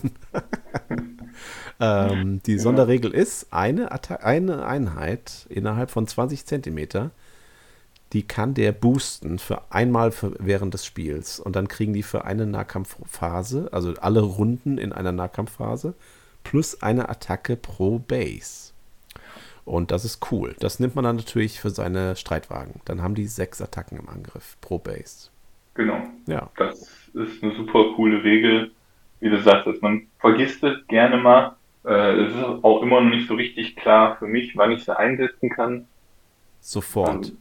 Ja, zu jedem beliebigen Zeitpunkt irgendwie, ne? Also auch wenn der Gegner gerade mich bekämpft. Ja, das steht gar nicht drin, ne? Da, wann, Nein. man, wann man diese Entscheidung treffen muss. Ne? Genau. Also deswegen, ja, ich mach's auch so. Wenn du angegriffen wirst, kannst du das auch sagen. Ja. Ist nicht richtig definiert. Ja. Aber äh, genau, ich setze das, also ich versuche das meistens halt dann äh, offensiv Ja, einzusetzen. auf jeden Fall. Und äh, weil, wie gesagt, äh, hatte ich vorhin schon gemeint, ähm, Tomb Kings ist, man versucht möglichst seine, seinen Hammer, also die ganzen Streitwagen und vielleicht noch einen Riesen oder was man noch hinkriegt, die Flieger, äh, die müssen, die, die müssen einfach dann äh, Spuren hinterlassen, wenn die mal eingesetzt werden. Die, äh, und dafür ist dann die, diese Fähigkeit super gut geeignet. Ja. Und ich setze immer zum allerersten Zeitpunkt ein, wo es irgendwie Sinn macht, wo ich einen großen Angriff fahre, damit ich es ja nicht vergesse. Gut, das ist der Tomb King. Und er ist nur Command 8 für Bone Giants. Ich weiß nicht, warum diese Regel genau da sein muss. Waren die Ja, zu stark, die sein, Bone ja. Giants? Ähm, nee. Also die Regel gibt schon im allerersten Warmaster auch. Gibt es eine andere Einheit, die minus 1 Command nur für den General hat? Fällt dir eine Nur für ein? Den General. Nee. Äh, bei Waldelfen, oder? Ja, da gibt es halt die ganzen, Ja. ähm, die ganzen Baumgeister, aber die haben auch Mhm. minus 1 Command für, äh, für den normalen Helden, glaube ich. Dafür haben dann die dann eigene Helden, die die Dings kommandieren können, die, die Waldgeister. So, also, und warum jetzt dieser Bone Giant, verstehe ich nicht. Andere Riesen kriegen das auch nicht, den Abzug. Ne? Und äh, Sachen wie Trolle oder so, die, die, der war generell, der war nicht, äh, der war nicht auf den General ähm, gemünzt und inzwischen haben Mhm. sie das ja auch gar nicht mehr, dieses Minus 1. Finde ich komisch, weil der, wie wir schon rausgefunden haben, der Riese ist eben nicht so super. Äh, wie will man denn sonst den Nahkampf bringen? Der, der wär- wäre ja was für eine große Einheit Skelette, ansonsten noch, ähm, äh, die dann der General befehligt, äh, um dann halt eine, ein, eine Brigade zu haben. Infanterie, Mhm. die so ein bisschen Bums hat. Naja, gut. So. Leech Priest. Die einzige andere Charakterauswahl. Du hast außer dem General nur Zauberer. Das haben wir noch gar nicht erwähnt. Das ist aber eigentlich sowas, was den Style von Tomb King ganz schön prägt, finde ich. Auf jeden Fall, ja. Stört dich das oft? Das stört mich oft, ja. Also gerade bei Spielen unter 2000 Punkten Ich meine, wir hatten die Diskussion im Discord letztens einmal kurz. Also ich renne regelmäßig in irgendein Spiel rein, in dem eine Einheit von mir außerhalb der Command-Reichweite dann ist im späteren Spielverlauf, also von einem Priester, weil mhm. er außerhalb von 20 Zentimeter ist, weil irgendwie muss man sich ja auch mal auf die Flanken verteilen. Ja. Äh, und dann kann ich denen keinen Befehl geben, außer mit dem General, der wahrscheinlich eher in der Mitte steht. Und dann gibt's minus drei, minus vier irgendwie auf den Wurf. Ja. Das stört schon sehr, dass die keinen Helden haben. Weißt du, was toll ist? Wenn man vergisst, dass man gegen Orks und Goblins spielt und seine ganzen, äh, seine ganzen Priester vor die Linie stellt, um, um halt sich überholen zu lassen im nächsten Zug von den Einheiten. Ja. Und dann kriegt man die ganzen Garrows ab. und, und alle Einheiten rennen weg und können gar nicht mehr befehligt werden. Ja. ah. Und das, das wird, schon mal passiert. Ja, das ist mir schon mehr, mehr als einmal passiert. Und, und dann, ähm, ja, dann äh, Mist. Und dann muss man halt seine Priester hinten aufstellen, hinter den Einheiten, um die Garrow-Einheiten wieder, wieder nach vorne zu bewegen. Und das ist schon schlimm genug. Ja. Und äh, also man ist schon, man ärgert sich schon teilweise. In letzter Zeit äh, ist es mir weniger vorgekommen. Ähm, man, man muss sich darauf einstellen, dass man die Priester hat, die nur 20 Zentimeter be befehligen ja. dürfen. Und das ist auch eine interessante Dynamik, weil diese Priester äh, sind nicht nur ähm, deine einzigen Charaktere, die du außer dem General hast. Und man nimmt eigentlich immer vier mit. Oder hast du schon mal weniger als vier mitgenommen Nein. bei 2000 Punkte? Genau, also volle Anzahl Priester. Die können auch schön zaubern. Man ist von seinen Zaubern wahnsinnig abhängig in der Armee. Und, ähm, und man muss das äh, so ein Balancing hinbekommen. Du willst mit deinen guten Sprüchen die äh, Race Dead zum Beispiel hat 30 Zentimeter Reichweite. Und ja. du möchtest, also man hat immer so die Tendenz, seine vier Priester so äh, um den wichtigsten Nahkampf rum zu positionieren und merkt dann, nee, warte mal, mit wem soll ich jetzt eigentlich Befehle geben? Genau. Und das ist dann auch immer schwierig, weil man fühlt sich immer hin und her gerissen. Das finde ich ganz interessant. Und äh, ja, auch wenn man schnelle Einheiten hat, hier mit billigen Kavallerie und coolen Chariots, man muss aufpassen, dass die nicht aus den 20 Zentimetern rausfahren. Ich habe auch oft, äh, ich setze den General oft auf die, auf eine Flanke mit den Chariots. Mhm. Und, und die, alles andere managen die Priester. Das, äh, genau. Ja, und dann noch ein Drache und ein Chariot. Ich habe noch nie genau. ein Chariot eingesetzt. Äh, ich auch noch nie. Machen. Also so Mounts praktisch. Äh, kannst du deinen Priester oder deinen General auf ein Chariot setzen und kriegt eine Attacke für 10 Punkte, also genau wie ein Sword of Might. Aber ja. du kannst es jedem geben, jedem deiner Charaktere, wenn du Lust hast. Und dann noch ein Sword of Might dazu. Dann haben die schon plus zwei Attacken. Genau. Die Priester haben auch generell eine Attacke, sollte man vielleicht auch nochmal sagen. Ist ja für einen Zauberer eher selten. Ja, ja, die gute Zauberer. Eine Attacke. Ist gutes Zauberer. Äh, hat nämlich Command 8, sonst wäre es richtig ja. bitter. Und eine Attacke extra, also wie so ein Chaos-Zauberer. Oder ja. ein Hochelfenzauber haben die auch plus eine Attacke? Nee, ne? Die haben nur nicht. Command 8 und dafür nur 80 Punkte oder so. Ja, und wiederholen. Ja, das auch natürlich. Jo. Also, es ist ein guter Junge, äh, aber halt trotzdem nur 20 Zentimeter. Ich ja. nehme meistens dann einen Drachen. Ein, Zauber, ein, ein Priester sitzt immer auf dem Drachen. Mhm. Und alle anderen genau. sind zu Fuß, kriegen kein ja. Auto. So ist es. Sonst wird es zu teuer. Der Drache genau. ist auch wichtig, ne? Ja, also bei 1000 Punkten würde ich ihn nicht mitnehmen, da ist er mir zu teuer. Ja. Aber bei 2000 Punkten setze ich auch mal einen ein. Also Entsetzen verursachen, fliegen, fünf Bonusattacken dann insgesamt, weil meistens hat der Zauberer bei mir dann auch noch das Sword of Might. Mhm. Man sagt immer auch, äh, ja, super, äh, Tomb Kings viel Entsetzen. Und man meint dann eigentlich außer dem Drachen dann nur äh, hier Bone Giant und Sphinx. Das ist noch was, was mich an diesen Einheiten ärgert. Ähm, die, nur, diese eine, nur dieses eine Base verursacht Entsetzen. Mhm. Meistens beeinflusst man nur ein gegnerisches Base und das ja. ist dann halt eine Attacke weniger. Und wenn du dann dafür einen Drache anschließt an eine bestimmte Einheit, dann verursachen alle Bases von den Entsetzen. Genau. Das ist immer so ein bisschen komisch. Aber ähm, genau, der Drache, der ist tatsächlich wichtig. Aber mehr als einen äh, ist mir auch immer zu teuer. Ja, genau. Und das kommt dann auch nochmal dazu. Also deine, dein chirurgischer Angriff, ne? diese eine tolle Runde. Wenn, mhm. Da kommt dann noch ein Drache rein in die, in die Streitwagen meistens. Genau. Und dann noch die Bonusattacke vom, vom General und dann, dann gehen Sachen kaputt. Super, schön, schöne Armee. Gut, ja, aber ach so, Magie haben wir auch noch, ne? Jetzt haben wir schon vier ja. Zauberer dabei. Genau. Dein Lieblingsspruch, Race Dead, oder?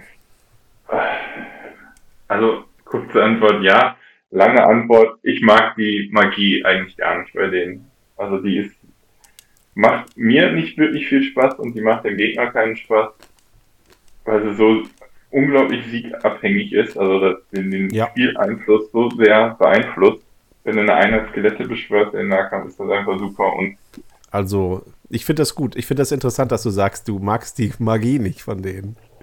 Ja, also ich glaube, du siehst das ähnlich, oder? Also es ja. ist halt extrem dicey, wenn also drei, vier Mal in einem Spiel Race Dead kommt, dann hat man, glaube ich, ziemlich sicher gewonnen. Wenn man es in den zwei entscheidenden Nahkämpfen nicht schafft, den Spruch zu springen, hat man häufig verloren. Ja. Und ähm, da, das ist nicht etwas, was mir besonders gut gefällt an einem Spiel. Vielleicht nochmal kurz erklären, wer es wirklich noch nicht gehört hat, obwohl es einer der bekanntesten Sprüche im ganzen Spiel ist. Race Dead, man hat eine 30 cm Reichweite, man braucht keine Sichtlinie, äh, man äh, braucht aber einen Nahkampf. Wenn irgendwo ein Nahkampf ist, mit Untoten beteiligt, dann kann der Zauberer da, da reinsprechen. Und dann auf eine 5 plus erscheint eine Einheit Skelettkrieger, die, die schlechten Skelettkrieger. 30 Punkte, über die wir vorhin gesprochen haben. Aber man kann die in diesen Nahkampf ranstellen, wie man möchte. Nicht ganz, wie man möchte, aber ähm, man kann die einfach zum Beispiel äh, in die Flanke stellen von dem Gegner, den man gerade von vorne angegriffen hat. Und wenn man genug Bases hat, dann kann man die sogar so einmal hinten rumklappen und einfach Leute, äh, Einheiten umzingeln. Und diese Einheit, die beeinflusst nicht den Break. Man bekommt dadurch nicht mehr Break. Und wenn sie kaputt geht, dann bekommt man auch nicht weniger Break. Und sie gibt auch keine Siegpunkte her. Das ist eine kostenlose Einheit, die, wenn sie dann überlebt, den Gegner einfach nur ärgern kann. Und der muss sich darum ja. kümmern, ohne dass er was davon hat. Und das ist, wie du sagst, äh, die die starken Sprüche von Tomb Kings sind samt und Sonne, also die beiden Sprüche, Doom and Despair und Race Dead, sind so Trollsprüche. Also damit kannst du die mhm. Leute einfach zur Weißglut bringen. Und äh, das ist auch für beide Seiten oft nicht, nicht so toll. Man freut sich natürlich über die Einheitsskelette, aber es ist schon hart. Also das entscheidet ja. schon sehr viel. Und wie du sagst, wenn du erstmal da so zum dritten Mal irgendwie so eine aus dem Nichts erscheinende kostenlose Einheit mhm. vorgesetzt bekommst, um die du dich noch kümmern musst, das ist schon ziemlich hart. Äh, ja, und äh, man ist davon abhängig. Ich habe auch mal, ich habe auch mal ein Spiel gehabt, da habe ich in fünf Spielzügen jeweils viermal versucht, einen Zauber durchzukriegen, habe keinen einzigen geschafft. Mhm. Und äh, das Spiel habe ich dann auch verloren. Und man, ja. man spielt mit Tomb Kings halt sein, macht sein Ding und wartet darauf, dass die Sprüche klappen. Und wenn das erstmal so weit ist, dass da genug geklappt haben, dann ja, hat man gute Chancen, sage ich mal. Aber wenn du einfach nur blöd würfelst, ah, also man, man, man muss halt einfach davon ausgehen, dass das irgendwann schon mal klappt. Und das ist ja, ist ja auch meistens so. Ja, und der Gegner denkt dann halt, jetzt hast du eine Einheit geschenkt bekommen. Das ist schon fies. Selbst wenn, selbst wenn man so einen Wegwerf-Nahkampf erzeugt hat, ne? wenn irgendwo ja. zentral eine Einheit äh, Skelettkavallerie irgendwo rein und dann, mhm. vier, wenn du es schaffst, äh, drei oder viermal kannst du versuchen, wenn die, wenn die Charaktere in der Reichweite sind. Jupp, das ist das. Und meistens fängt man aber an mit, es gibt die Doom- and Despair-Phase, wenn man Tomb Kings spielt, weil man noch keine Nahkämpfe hat. Dann ja. kann man dann äh, einfach mit 60 Zentimeter Reichweite ohne Sichtlinie irgendeine Einheit auswählen und die praktisch am Angreifen hindern. Und das ist nur genau. eine 4 Plus. Und ja, das zaubert man dann so lange, bis man irgendwo Nahkämpfer hat. Und dann kann man sich aussuchen, ob man Doom and Despair oder Race Dead macht. Mhm. Und die anderen beiden Sprüche, die, die, die, anderen beiden Sprüche, die wusste ich vorhin gar nicht, als ich drüber nachgedacht habe. für mich, also für viele haben die halt nur zwei Sprüche. Und ich meine, Deathbolt ist halt ein normaler drei, an, drei Attacken Fernkampfspruch. Genau, ohne Rüstung, glaube ich. Ne? Ja. Ohne Rüstung ist okay, ist ganz nett. Man kann das ja auch dann, man kann erst mal gucken, wo man mit Beschuss zum Beispiel äh, Schaden gemacht hat, wo noch ein, ja. eine äh, Wunde fehlt. Und die macht man dann einfach, einfach äh, mit Deathbolt. Und dann gibt es noch Touch of Death, was ich, was ich in meinem ganzen Tomb Kings Leben noch nicht einmal benutzt habe. Nein, ich auch nicht. Drei Attacken im Nahkampf. Das ist sowas, wenn man nichts anderes mehr machen kann und halt im Nahkampf ist mit seinem, sage ich mal, Drachenpriester, dann kann man das auch noch zaubern. Aber meistens äh, sind die damit beschäftigt, Race Dead zu machen. Genau, also wenn Race Dead schon geklappt hat und du mit deinem Zombie-Drachenpriester im Nahkampf bist, dann könnte man den Spruch noch machen. Ja, ist aber noch nie vorgekommen, ne? Also ich habe es noch nie benutzt, bin ich nee, mir relativ sicher. Ich auch nicht. Doom Despair ist auch super ärgerlich, wenn du halt deine Chaos-Ritter hast, ne, für, was ja. weiß ich, 200 Punkte. Oder Rhinox Riders oder Demon Beasts, äh, wo, wo irgendwas alles über 200 Punkte und kommt einfach nicht in Nahkampf. Das ist auf die 4 ja. plus ne, oder irgendwelche Gralsritter, wenn du mit einem Banner und dann äh, kannst du einfach sagen, komm, 4 plus, also zwei Priester haben jetzt das ganze Spiel über nur den Auftrag, diese Einheit auszuschalten. Mhm. Ja, und dann fehlt die einfach ja. beim Gegner. Genau. Das ist schon doof. Das ist schon Lohnt doof. sich auch auf jeden Fall, das so zu machen. Ja. Also das wäre auch für mich ein Kandidat an Zaubersprüchen, den man vielleicht aus dem Spiel herausnehmen könnte. Dass man den irgendwie auf 3 plus macht von mir aus und nur auf das Eigeninitiative verbieten oder sowas. Hm. Also ich finde so Sprüche, die machen halt keinem Beteiligten am Spiel wirklich Spaß. Ne? Was ist mit, ähm, es gibt ja, es gibt ja auch andere Armeen, die das haben, ne? Gibt genau, Echsenmenschen, ne? Echsenmenschen haben, haben den Spruch, der bei denen dann Durchfall verursacht, wenn man sich die Beschreibung aus äh, durchliest. Montezumas Revenge. Äh, und die äh, Dunkelelfen haben äh, Dominion. Das ist auch das gleiche. Ja. Ja, gut, also die, die haben halt auch nicht so viele Zauberer. Äh, die, die Echsenmenschen tatsächlich, oder? Ne, die können auch nur einen haben. Ne? Der, der Frosch kann natürlich noch den Spruch sprechen. Genau, ja. Aber äh, ich, ja, also die, die setzen es auch ein, glaube ich. Aber Dunkelelfen habe ich wenig mitbekommen, dass das da eine Rolle spielt, weil die halt auch nicht so viele Zauberer genau, haben. Einfach. Das ist dann der Unterschied, ja. Also die, Konkur die Konkurrenzvariante wäre ja ähm, diese, dieses Weird Enchantment von Empire, wo ich am Anfang immer denke, das ist das gleiche, aber da ist ja, die können angreifen, aber die für, ähm, betrachten alle anderen Einheiten als Entsetzen verursachend mhm. und dürfen sich nur halb bewegen. Ja. Ja, das wäre natürlich dann auch eine Idee, aber wenn du den auf 4 plus dann sprichst, das ist eigentlich auch schlimm. dann müsst du vielleicht 5 plus draus machen. Ich glaube, beim Imperium ist es aber auch 4 plus. Ist 4 plus, ja. Lass mal nachgucken. Nee, Hast du gesehen? 4 plus. Ja. Oh, aber nur 30 Zentimeter. Na gut, also genau. irgendwas müsste man da machen. Ich finde es halt auch assi. Aber man, ja. wenn man halt die Armee, äh, die, die Zaubersprüche weglässt, dann ist auch das schwierig für Tomb Kings, ne? Ja, richtig. Also ich habe auf dem äh, Turnier gegen den Wladimir gespielt, der ist ja Echsenmenschen dabei. Und wir standen uns gegenüber und haben halt äh, uns gegenseitig Doom Despaired und wie heißt das, Mazda Mundis Rache. Ja, genau. Und keiner konnte mehr angreifen. ja. Make Durchfall, not War. Okay, super. Das, das, ist, mal, das ist mal dynamisches Gameplay. äh, für Raise Dead äh, gab es auch schon Vorschläge, dass man äh, das auf 4 Plus erleichtert und mhm. das dann aber ändert in den Dämonenheilspruch, ne, dass du dafür eine, eine Base wieder kriegst. Ah, okay. Das wäre interessant für halt, naja, schon mal nicht für einen Knochenriesen, aber mhm. halt für deine Flieger oder für halt die teuren Sachen, Flieger, Streitwagen ja. und so. Ähm, das wäre okay, vor allen Dingen, weil die Dämonen haben noch das Problem, dass die oft, äh, bevor der Spruch überhaupt äh, in Gang kommt, die eine Chance haben, noch ein Base zu verlieren. Äh, mhm. Durch die Instabilität. Das wäre dann hier ja. nicht der Fall. Und da könnte man sagen, ja, äh, das wäre ja sogar auch fluffig, ne? Du, du zerschlägst, ja. du haust das Skelett kaputt und es setzt sich einfach wieder zusammen, weil Magie. Ja. Ne? Wäre vielleicht so eine Idee. Aber ob da jemand Lust hat, da dran zu gehen. Alle mhm. freuen sich so über ihre Magie. Na gut, okay, aber ist, jetzt ist es so, wie es ist. Und ähm, mal sehen. Wie geht's weiter? Wie gewinnt man mit Tomb Kings? Ja, haben wir gerade schon gesagt. Haben wir gesagt, Race ne? Dead. Oh. Race Dead. Race Dead, Doom and Despair, Streitwagen, zack, fertig. Ganz einfache Armee. Uh, ja, und ich habe es, glaube ich, schon viermal erwähnt, meine, meine super Theorie des einen guten Zugs, den man hinkriegen muss. Oder mhm. ja, man, es muss halt alles so ein bisschen zusammenpassen. Äh, und man darf nicht seine Chariots verlieren. Kann man ohne Chariots gewinnen mit, mit Tomb Kings? Schwierig. Vielleicht tatsächlich mal mit so einem Cavalry-Spam. Also Aha. zehn Einheiten oder sowas. Mal versuchen. Ich habe leider nicht so viele. Ja, kann man ja proxen. Könnte man mal ausprobieren. Könnte man mal versuchen. Ansonsten habe ich noch nie ohne Streitwagen gespielt und äh, ja, das ist die wichtigste Einheit. Ist auch ein bisschen langweilig, ne? Eigentlich wäre es cool. Ja, man glaub, ohne die, ohne Chariots bleibt einem dann eigentlich nur so die Masse, die Hordenarmee. Mhm.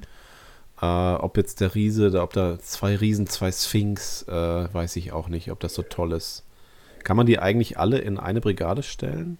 Ich guck gerade mal. Ja. Die kriegen dann nur minus eins in der General auch.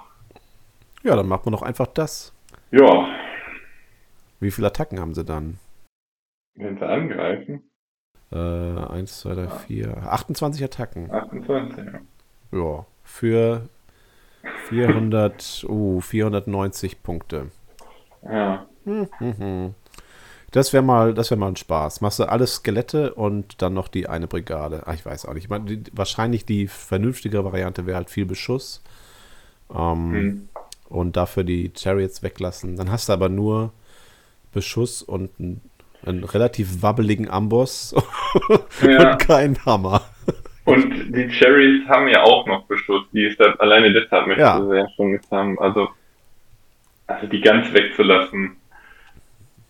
Soll mal jemand ausprobieren, der mutiger ist. als Ja, ich. aber weißt du was? Ich glaube genau das, äh, die, genau dieses Gespräch hatten vor 6000 Jahren auch bestimmt zwei, zwei befreundete Pharaonen.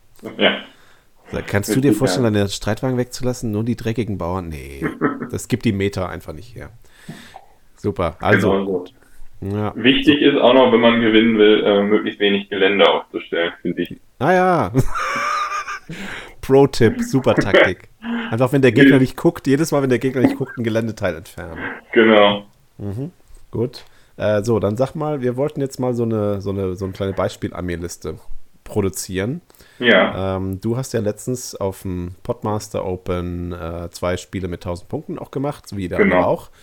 Äh, und du warst, warst du mit der Liste ganz zufrieden? Oder Ja. warst du nicht zufrieden und möchtest uns, uns sagen, was man nicht machen soll? ich war mit der Liste sehr zufrieden. Habe mit der ja beide Spiele gewinnen können. Ähm, ich habe dabei gehabt einen Gruftkönig natürlich, zwei Gute. Priester. Einer davon mit dem äh, Sword of Might. Das würde ich aber einer anderen Einheit geben, aber da ich gleich mal zu. Drei Einheiten Infanterie, also Skelettkrieger, drei Einheiten Bogenschützen, drei Einheiten Streit Streitwagen, eine Einheit Kavallerie und einmal die Todesgeier. Das waren dann die 1000 Punkte. Die, das Sword of Might habe ich dem Magier nur gegeben, weil wir bei dem Turnier, glaube ich, die Regel hatten, dass der, dass die 2000 Punkte Liste auf die 1000 Punkte Liste aufbauen musste und ich halt den Priester auf Drachen mit Sword of Might haben wollte. Mhm. Ja, also die Liste hat sich wirklich sehr gut geschlagen. Das ist das Maximum, was man an Streitwagen mitnehmen kann. Die Kavallerie ist, wie wir ja auch beide schon angesprochen haben, dafür da, entweder Beschuss abzufangen oder Angriffe abzufangen auf die Streitwagen oder eben um früh in den Gegner reinzugehen und Race Dead zu sprechen. Ähm, und die drei Einheiten Infanterie und drei Einheiten Bogenschützen waren einfach extrem gut für das Szenariospiel. Also die Szenarien, die wir ja auf dem Turnier verwendet haben, waren ja allesamt ein bisschen schneller als die, die Szenarien im Regelbuch, von denen spielt man glaube ich auch immer nur zwei, wenn überhaupt. Mhm. Ähm, äh, also man musste schon ein bisschen darauf achten, die Punkte auch zu machen. Deshalb habe ich eine Einheit Infanterie jeweils mehr mitgenommen. Und du hattest dann drei kleine, äh, drei kleine Brigaden. Sind ja dann immer vorne die Hm, ich hatte eine Bogenschützen? Vierer, eine Viererbrigade und Oh. eine Zweierbrigade gemacht und die so ein bisschen aufgeteilt. Und die, gerade die Viererbrigade kriegt man halt aus dem offenen Gelände mit Beschuss halt gar nicht weg. Im ersten Spiel gegen Breton beispielsweise, da konnte das Trebuchet halt regelmäßig drauf schießen, aber das hat dann auch keinen interessiert. Mhm. Und die andere kleinere Einheit ist dann auch, ähm, wenn sie die Möglichkeit hatte, im Wald oder im Dorf zu haben, eben da drin gestanden. Und defended ist die Infanterie ja dann auch, auch selbst die Camry-Infanterie gar nicht so verkehrt. Und du hast aber äh, das Maximum an, an Streitwagen mitgenommen, ne? Drei ja, Stück genau, hast du gesagt. Einheiten. Die wären natürlich dann auch. Hast du die zusammengelassen? Oder zusammen Ähm, mit der Kavallerie noch? Jein. ähm, Im ersten Spiel, also anfangs habe ich sie immer zusammengelassen und dann, ich glaube, in der zweiten Runde schon ein bisschen aufgeteilt in zwei Einheiten Streitwagen, eine Einheit äh, Streitwagen und Kavallerie. Mhm. und äh, dann auch die Kavallerie dann nochmal rauschargen lassen, eben um so einen recht hoffnungslosen Nahkampf so anzuzählen, um eine Einheit zu beschwören. Mhm. Ja. Ähm, also zwei sollte man, einen so einen Zweierblock sollte man, glaube ich, immer haben. Die dritte Einheit kann man schon davon trennen, um irgendwie mal in die Flanke zu kommen. Aber man kann so einfach immer als äh, neuen, neuner Base quasi stellen. Ja, und die Todesgeier natürlich. Also wie gesagt, hatte ich ja anfangs schon gesagt, dass ich davon eigentlich immer eine Einheit dabei habe von den Fliegern. Die lohnt sich einfach immer. Und fandest du äh, den General und die zwei, die zwei Zauberer fandest du ausreichend? Ja, grundsätzlich schon. Also ich konnte, äh, die Szenarien sind ja auch relativ äh, mittig gehalten, dass man sich nicht allzu weit auf die Flanken begeben musste. Mhm. Ähm, zumindest die ersten beiden Szenarien. Beim dritten hatten wir ja dann 2000 Punkte, dann war es noch ein bisschen anders. Klar hatten wir auch gerade schon mal gesagt, wenn das ein Held wäre, der auch mal weiter als 20 Zentimeter Befehle geben könnte, wäre es natürlich deutlich besser. Aber dadurch, dass ich da im Grunde drei oder vier Blöcke nur hatte, reichte es eigentlich aus. Das passte auch so, wenn man halt mehr so eine Elite-Armee nimmt, ähm, ja. dann hat man auch nicht so viele Brigaden. Also wenn man halt schon da die drei Chariots äh, zum Beispiel nimmt. Ne? Genau. Dann hast du den Vorteil schon mal. Naja, gut. Und du hast die 2000 Punkte Spiel auch gewonnen damit? Das 2000 Punkte Spiel auch, ja, genau. Da hatte ich aber tatsächlich auch äh, zwei Einheiten, also komplette Artillerie dabei, die gar nichts gemacht hat. Ah, hm. ah okay. Ich weiß tatsächlich, ich glaube, hier hat tatsächlich nicht einen einzigen Stand rausgenommen. Ja. Gut, zwar gegen Zwerge und äh, standen auch ein bisschen im Wald. Zwerge im Wald. Aber gerade ja. da ist ja gut, wenn du, du ignorierst ja mit allem, mit aller, mit der ganzen Artillerierüstung. Trotzdem. Ja, die Rüstung, aber nicht das Defended. Ja. Ja. Und durch die vier Lebenspunkte kriegt man da einfach keinen ganzen Stand raus. Zwerge. Oder Artillerie Zwerge. einfach. Ja, okay, gut. Hättest du dir sparen können, also. Die hat sich da nicht gelohnt. Ansonsten hat es echt ganz gut funktioniert. Oder auch, auch ich glaube, ich hatte noch, ähm, ich weiß die Liste tatsächlich gerade nicht, ich glaube, ich hatte fünf Streitwageneinheiten drin. Und ein Skelettriese. Der hat auch gar nichts gemacht.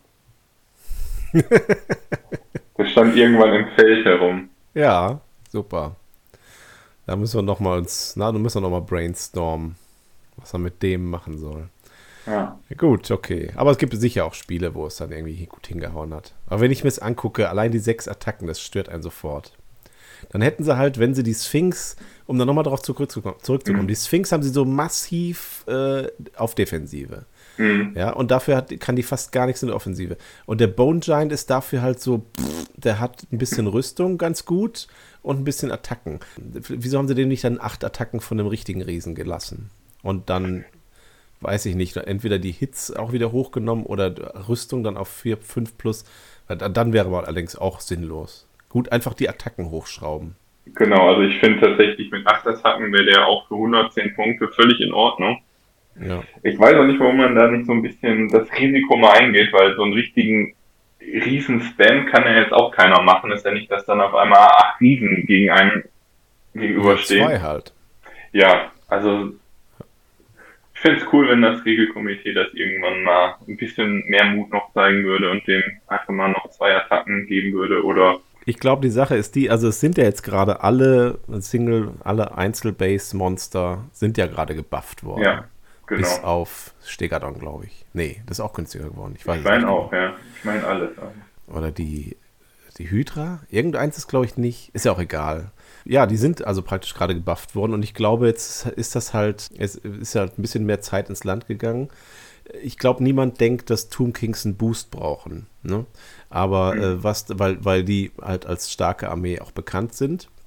Und man kann ja damit auch das, was sie gut können, das kann man auch machen. Aber so ein bisschen ja. ist so, als ob die zwei Einträge so ein bisschen ver, vergeudet sind, weil ja. das ist halt was, was man nimmt, wenn man ein schönes Modell auf den Tisch stellen möchte aber man, das, die Armee besteht eigentlich aus den anderen Einheiten und äh, dann sieht dann keiner, dass jetzt die, es fehlt einfach die Gerechtfertigung, eine, eine Armeeliste auf den Monstern zu basieren zu lassen.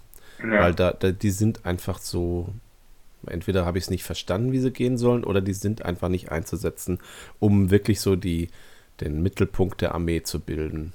Das wäre tatsächlich mal was, was man aber auch dann, man kann nicht einfach so zum Regelkomitee gehen und sagen, ey, die beiden sind doof, macht mal was, sondern mhm. äh, die besten Karten hat man immer, wenn man einfach mal sich eine Alternative selber überlegt und die dann spielt und dann den anderen davon erzählt und dann sagen fünf andere, ey, cool, das habe ich jetzt auch ausprobiert. Das gefällt mir. Ja, so. Und dann hat man praktisch schon so ein bisschen mehr Argumente und macht einen Vorschlag und sagt, wollen wir es nicht so ausprobieren? Guck mal, die fünf anderen Leute finden es schon gut. Meine fünf anderen Accounts. ja, gut, äh, super. Also ja, können wir mal uns mal irgendwas ausdenken, so unter uns. Aber das geht's, ja. äh, jetzt geht es ja darum, wie es jetzt ist. Äh, ich stelle noch, ja, ich habe auch eine Armeeliste. Ja, 2000 sogar. Punkte. 2000 Punkte, genau. Meine 2000 Punkte Armeeliste war, äh, die hatte ich vor zwei Jahren in London dabei und die hat sehr gut funktioniert. Und ich habe von allem ein bisschen was mitgebracht, weil ich einfach Lust hatte, die ganzen Einheiten darzustellen. Und deswegen habe ich äh, vier Einheiten Skelette, vier Einheiten Bogenschützen, das ist so das Minimum. Dann natürlich die vier äh, Priester, ein General. Der eine Priester hat noch einen Drachen gehabt. Dann habe ich eine Einheit Skelettkavallerie mitgenommen, weil ich damals noch nicht so genau wusste, was ich mit denen machen sollte. Ähm, dann habe ich drei Streitwagen dabei gehabt, weil, naja, es sind 2000 Punkte, also praktisch die Hälfte von dem, was ich mitnehmen durfte. Und ich habe auch gar nicht mehr Modelle gehabt als die drei Einheiten. Und selbst da habe ich noch so einen Aushilfsriesen mit reingesetzt, äh, weil ich nur komischerweise nur acht Bases habe für Streitwagen. Da habe ich so einen, so einen alt Oldschool-Knochenriesen äh, mit reingesetzt. Ja. Und dann habe ich noch meinen äh, 28 mm Metall-Ushabti dabei gehabt als Knochenriese. Und ich kann mich jetzt auch, ist zwar schon ein bisschen her, ich kann mich nicht daran erinnern, dass der was gebracht hat. Aber sieht schön aus, deswegen ist er mitgekommen. Dann habe ich noch eine Sphinx dabei gehabt und einmal eine Einheit Flieger und ein Schädelkatapult, weil ich da ein super cooles Modell für hatte. Und wie ich ja gesagt habe, eine, ein Schädelkatapult, das geht schon mal, da, das hat seinen Sinn. Und dann die alten GW-Modelle, eine Einheit Speerschleudern. Skull, mhm. nee, äh, Bone Throwers. Die so fantastisch schlecht nebeneinander zu platzieren sind, weil die so ausladend sind. Und ja. Ich habe dann aber rausgefunden, man kann diese Ärmchen dann äh, bei dem einen Stand hochbiegen und beim anderen runterbiegen. Hm. Und dann passt es einigermaßen. So, und dann hatte ich noch äh, zwei, ich hatte noch eine, ich hatte noch eine Einheit Ushabti dabei und eine Einheit Gruftwache. Was? Wie kriegt man die denn hin? Das ist so eine der Haupt, äh, der, der meistgestellten Fragen wieso gibt es keine Ushabti bei Tomb Kings und wo ist die Gruftwache? Das gibt es bei Fantasy, da nicht. Das ist auch sehr schwierig, jetzt Ushabti, die ja eigentlich mehr so Ogre-Profil haben sollten. Mhm. Da kann ich ja keinen magischen Gegenstand irgendeiner so piefigen Skeletteinheit geben, damit die auf einmal so reinhauen wie Ushabti dann ist das äh, wirklich doof. Und äh, offiziell kann man da wenig machen, außer bei diesem Turnier, und das würde ich auch bei allen anderen Turnieren machen, ist, dass, äh, dass man Regiments of Renown erlaubt. Regiments of Renown ist am Ende vom offiziellen Armeebuch. Das sind so Söldnereinheiten, die, wenn man das zulässt, als optionale Regel, kann jede Armee diese Söldnerregimenter anheuern und dann mitnehmen. Und davon äh, kriegt man immer äh, pro 1000 Punkte davon eine Söldnereinheit mitnehmen. Und dann habe ich einfach Golkfax Oger mitgenommen. Und die haben Oger-Profil. Und die habe ich dann als äh, Ushabti aufgestellt. Oder also die Modelle sind dann Ushabtis gewesen. Passt genau und ist äh, mit als optionale Regel auch äh, offiziell in den Büchern. Und dann habe ich noch eine Einheit Grabwächter. Das sind dann einfach so eine typische Medium-Infanterie-Einheit gewesen. Beorn, Bearstrucks, Bärmänner, Bärenmänner, Goldbären. Und die äh, haben halt 335, also drei, drei Attacken, fünfer Rüstung. Und was ganz gut war, das sind natürlich, beide Einheiten sind nicht untot und die haben Initiative. Und äh, auf einmal habe ich eine Tomb King Armee gehabt, die äh, eine starke, die zwei Einheiten starke Infanterie haben, die auch noch per Initiative angreifen können. Und es war ziemlich assi, muss ich sagen. Weil ähm, man kann ja bei jeder Armee so ein bisschen die Schwächen dann mit so Söldnern ausgleichen, aber bei Tomb Kings ist dieser Effekt schon ziemlich extrem, muss man dann sagen. Ähm, meine Begründung war aber, dass es auch unheimlich schöne Modelle sind und dann sieht die Armee noch ein bisschen bunter aus, aber die sind also, äh, ja, also die, ich äh, habe mich, habe es nicht bereut, die mitgenommen zu haben. so mein Tipp für Leute, die unbedingt gerne mal schöne Infanterie haben wollen. Mir ist jetzt aufgefallen, dass ich eigentlich statt diesen Bärenmännern auch ähm, die, die Cursed Company hätte mitnehmen können. Die haben ja. die Untotenregeln und haben trotzdem drei ja, Attacken. Drei Attacken, ja. drei Hits, drei, äh, fünf Rüstungen. Die wären sogar noch fluffiger gewesen. Aber ich hatte wohl so Bock auf Initiative, dass ich das dann. Die haben halt besonders starke Magie, die sie am Leben, ins Leben zurückgebracht genau. hat. Das ist schon assi, wenn da die Tomb Kings auf einmal äh, vier Attacken, vier Lebenspunkte, fünf Rüstungen, Armee, äh, Einheit haben. Ja, also ich muss sagen, ich habe noch nie mit denen gespielt, aber ich würde es auch echt gerne machen. Ich finde, das ist eine ganz coole Erweiterung für die Armeen. Also, ja. Wie gesagt, ich habe noch nie damit gespielt, deshalb kann ich nicht unbedingt einschätzen, wie mächtig es ist. Also ich hätte jetzt nicht gesagt, dass eine einzelne Einheit davon oder dann eben zwei das Balancing so zu deinen Gunsten irgendwie ausschlagen lassen. Ja, wenn du sie halt an, an irgendwie an so einen neuralgischen Punkt setzt, hm. dann das macht schon, das macht schon viel aus. Ja. Weil du hast dann halt, das war richtig, äh, das waren halt wie so zwei so zwei Hammereinheiten noch. Ja. Äh, und die, äh, und die konntest du dann auch noch in verteidigte Position stellen. Mhm. Ja, und das Einzige, die Oger, die müssen halt Menschen angreifen, aber das kam nie zum Tragen. Die haben halt so eine kleine Mini-Negativregel, aber ja. dann, das ist so selten, da denkt man fast gar nicht dran. Mhm, also es hat schon, ich habe immer einen Eindruck gehabt, es hat einen Riesenunterschied gemacht. Weil ich glaube, die sollen auch eigentlich schwache Infanterie haben, die Tomb Kings. Na gut, okay, aber ähm, so, das war, das war meine Liste. Und das hat ja auch Spaß gemacht. So, das war's. Ushabti und Co. haben wir schon untergebracht in die Armee. Modelle, es gibt schöne Modelle von Greenskin Miniatures. Das ist der STL-Hersteller. Die kann man sich auch drucken lassen von Excellent Miniatures. Das hatten wir ja in der Anfängerfolge, Folge 4, auch erwähnt, wo man physische Modelle herkriegt heutzutage. Und wie ich am Anfang erzählt habe, es gibt, das ist tatsächlich noch eine Armee, die kann man, äh, da kann man viel bei eBay noch finden, wenn man Metallmodelle mag. Wobei das doof ist, weil die waren ja ursprünglich keine Tomb Kings. Äh, das war ja so eine, so eine gemischte Untotenarmee, als, als äh, die für Warmaster rausgekommen sind. Du hattest ja gesagt, Camry gab es noch gar nicht bei Warhammer. Ja. Und deswegen hat jetzt, äh, haben jetzt unsere Pharaonenarmeen alle so einen komischen Sargdeckel als, äh, als Schild. Mhm. Die Modelle, die sehen halt aus wie, oder irgendwelche Grabsteine. Also die sehen halt aus wie aus so einem Dracula-Film ja. irgendwo in Europa äh, aus, aus einem Friedhof ausge, rausgebuddelt. Das passt überhaupt nicht. Die haben also nicht jetzt irgendwie so ein ägyptisches Design. Das ist ein bisschen komisch. Also ich würde aber auf jeden Fall die neueren empfehlen und auch äh, nicht die Metallfiguren. Also ich kann mich nur daran erinnern, dass das eine Pein war, die zusammenzubauen. Und die sehen auch einfach nicht so schön aus. Ja, die, Gruft, die Gruftgeier oder so, diese Carrion, hm. die, die sehen auch ein bisschen Panne aus, sage ich jetzt mal. Aber ja gut, wer Metall mag. Es gibt noch ja. welche von Cromarty Forge, der hat, der hat Wüstenechsen, also der hat die Modelle basiert auf irgendwelchen Echsen, die es auch in echt in der Wüste gibt. Ich weiß nicht, wie die alle heißen. Wenn man die bei dem äh, die Modelle bestellt, kann man mit wenig Aufwand ähm, noch ein paar Einheiten dazu bestellen, dass man die sowohl als Tomb Kings als auch als Lizardman spielen kann. Ja, zwei Armeen in einer. Zwei, zwei Armeen in einer. Also vom Design her, Bu ist jetzt nicht 100% meins, aber eigentlich sind die auch, sind ganz nett. Uh, die, die, kann man sich mal angucken.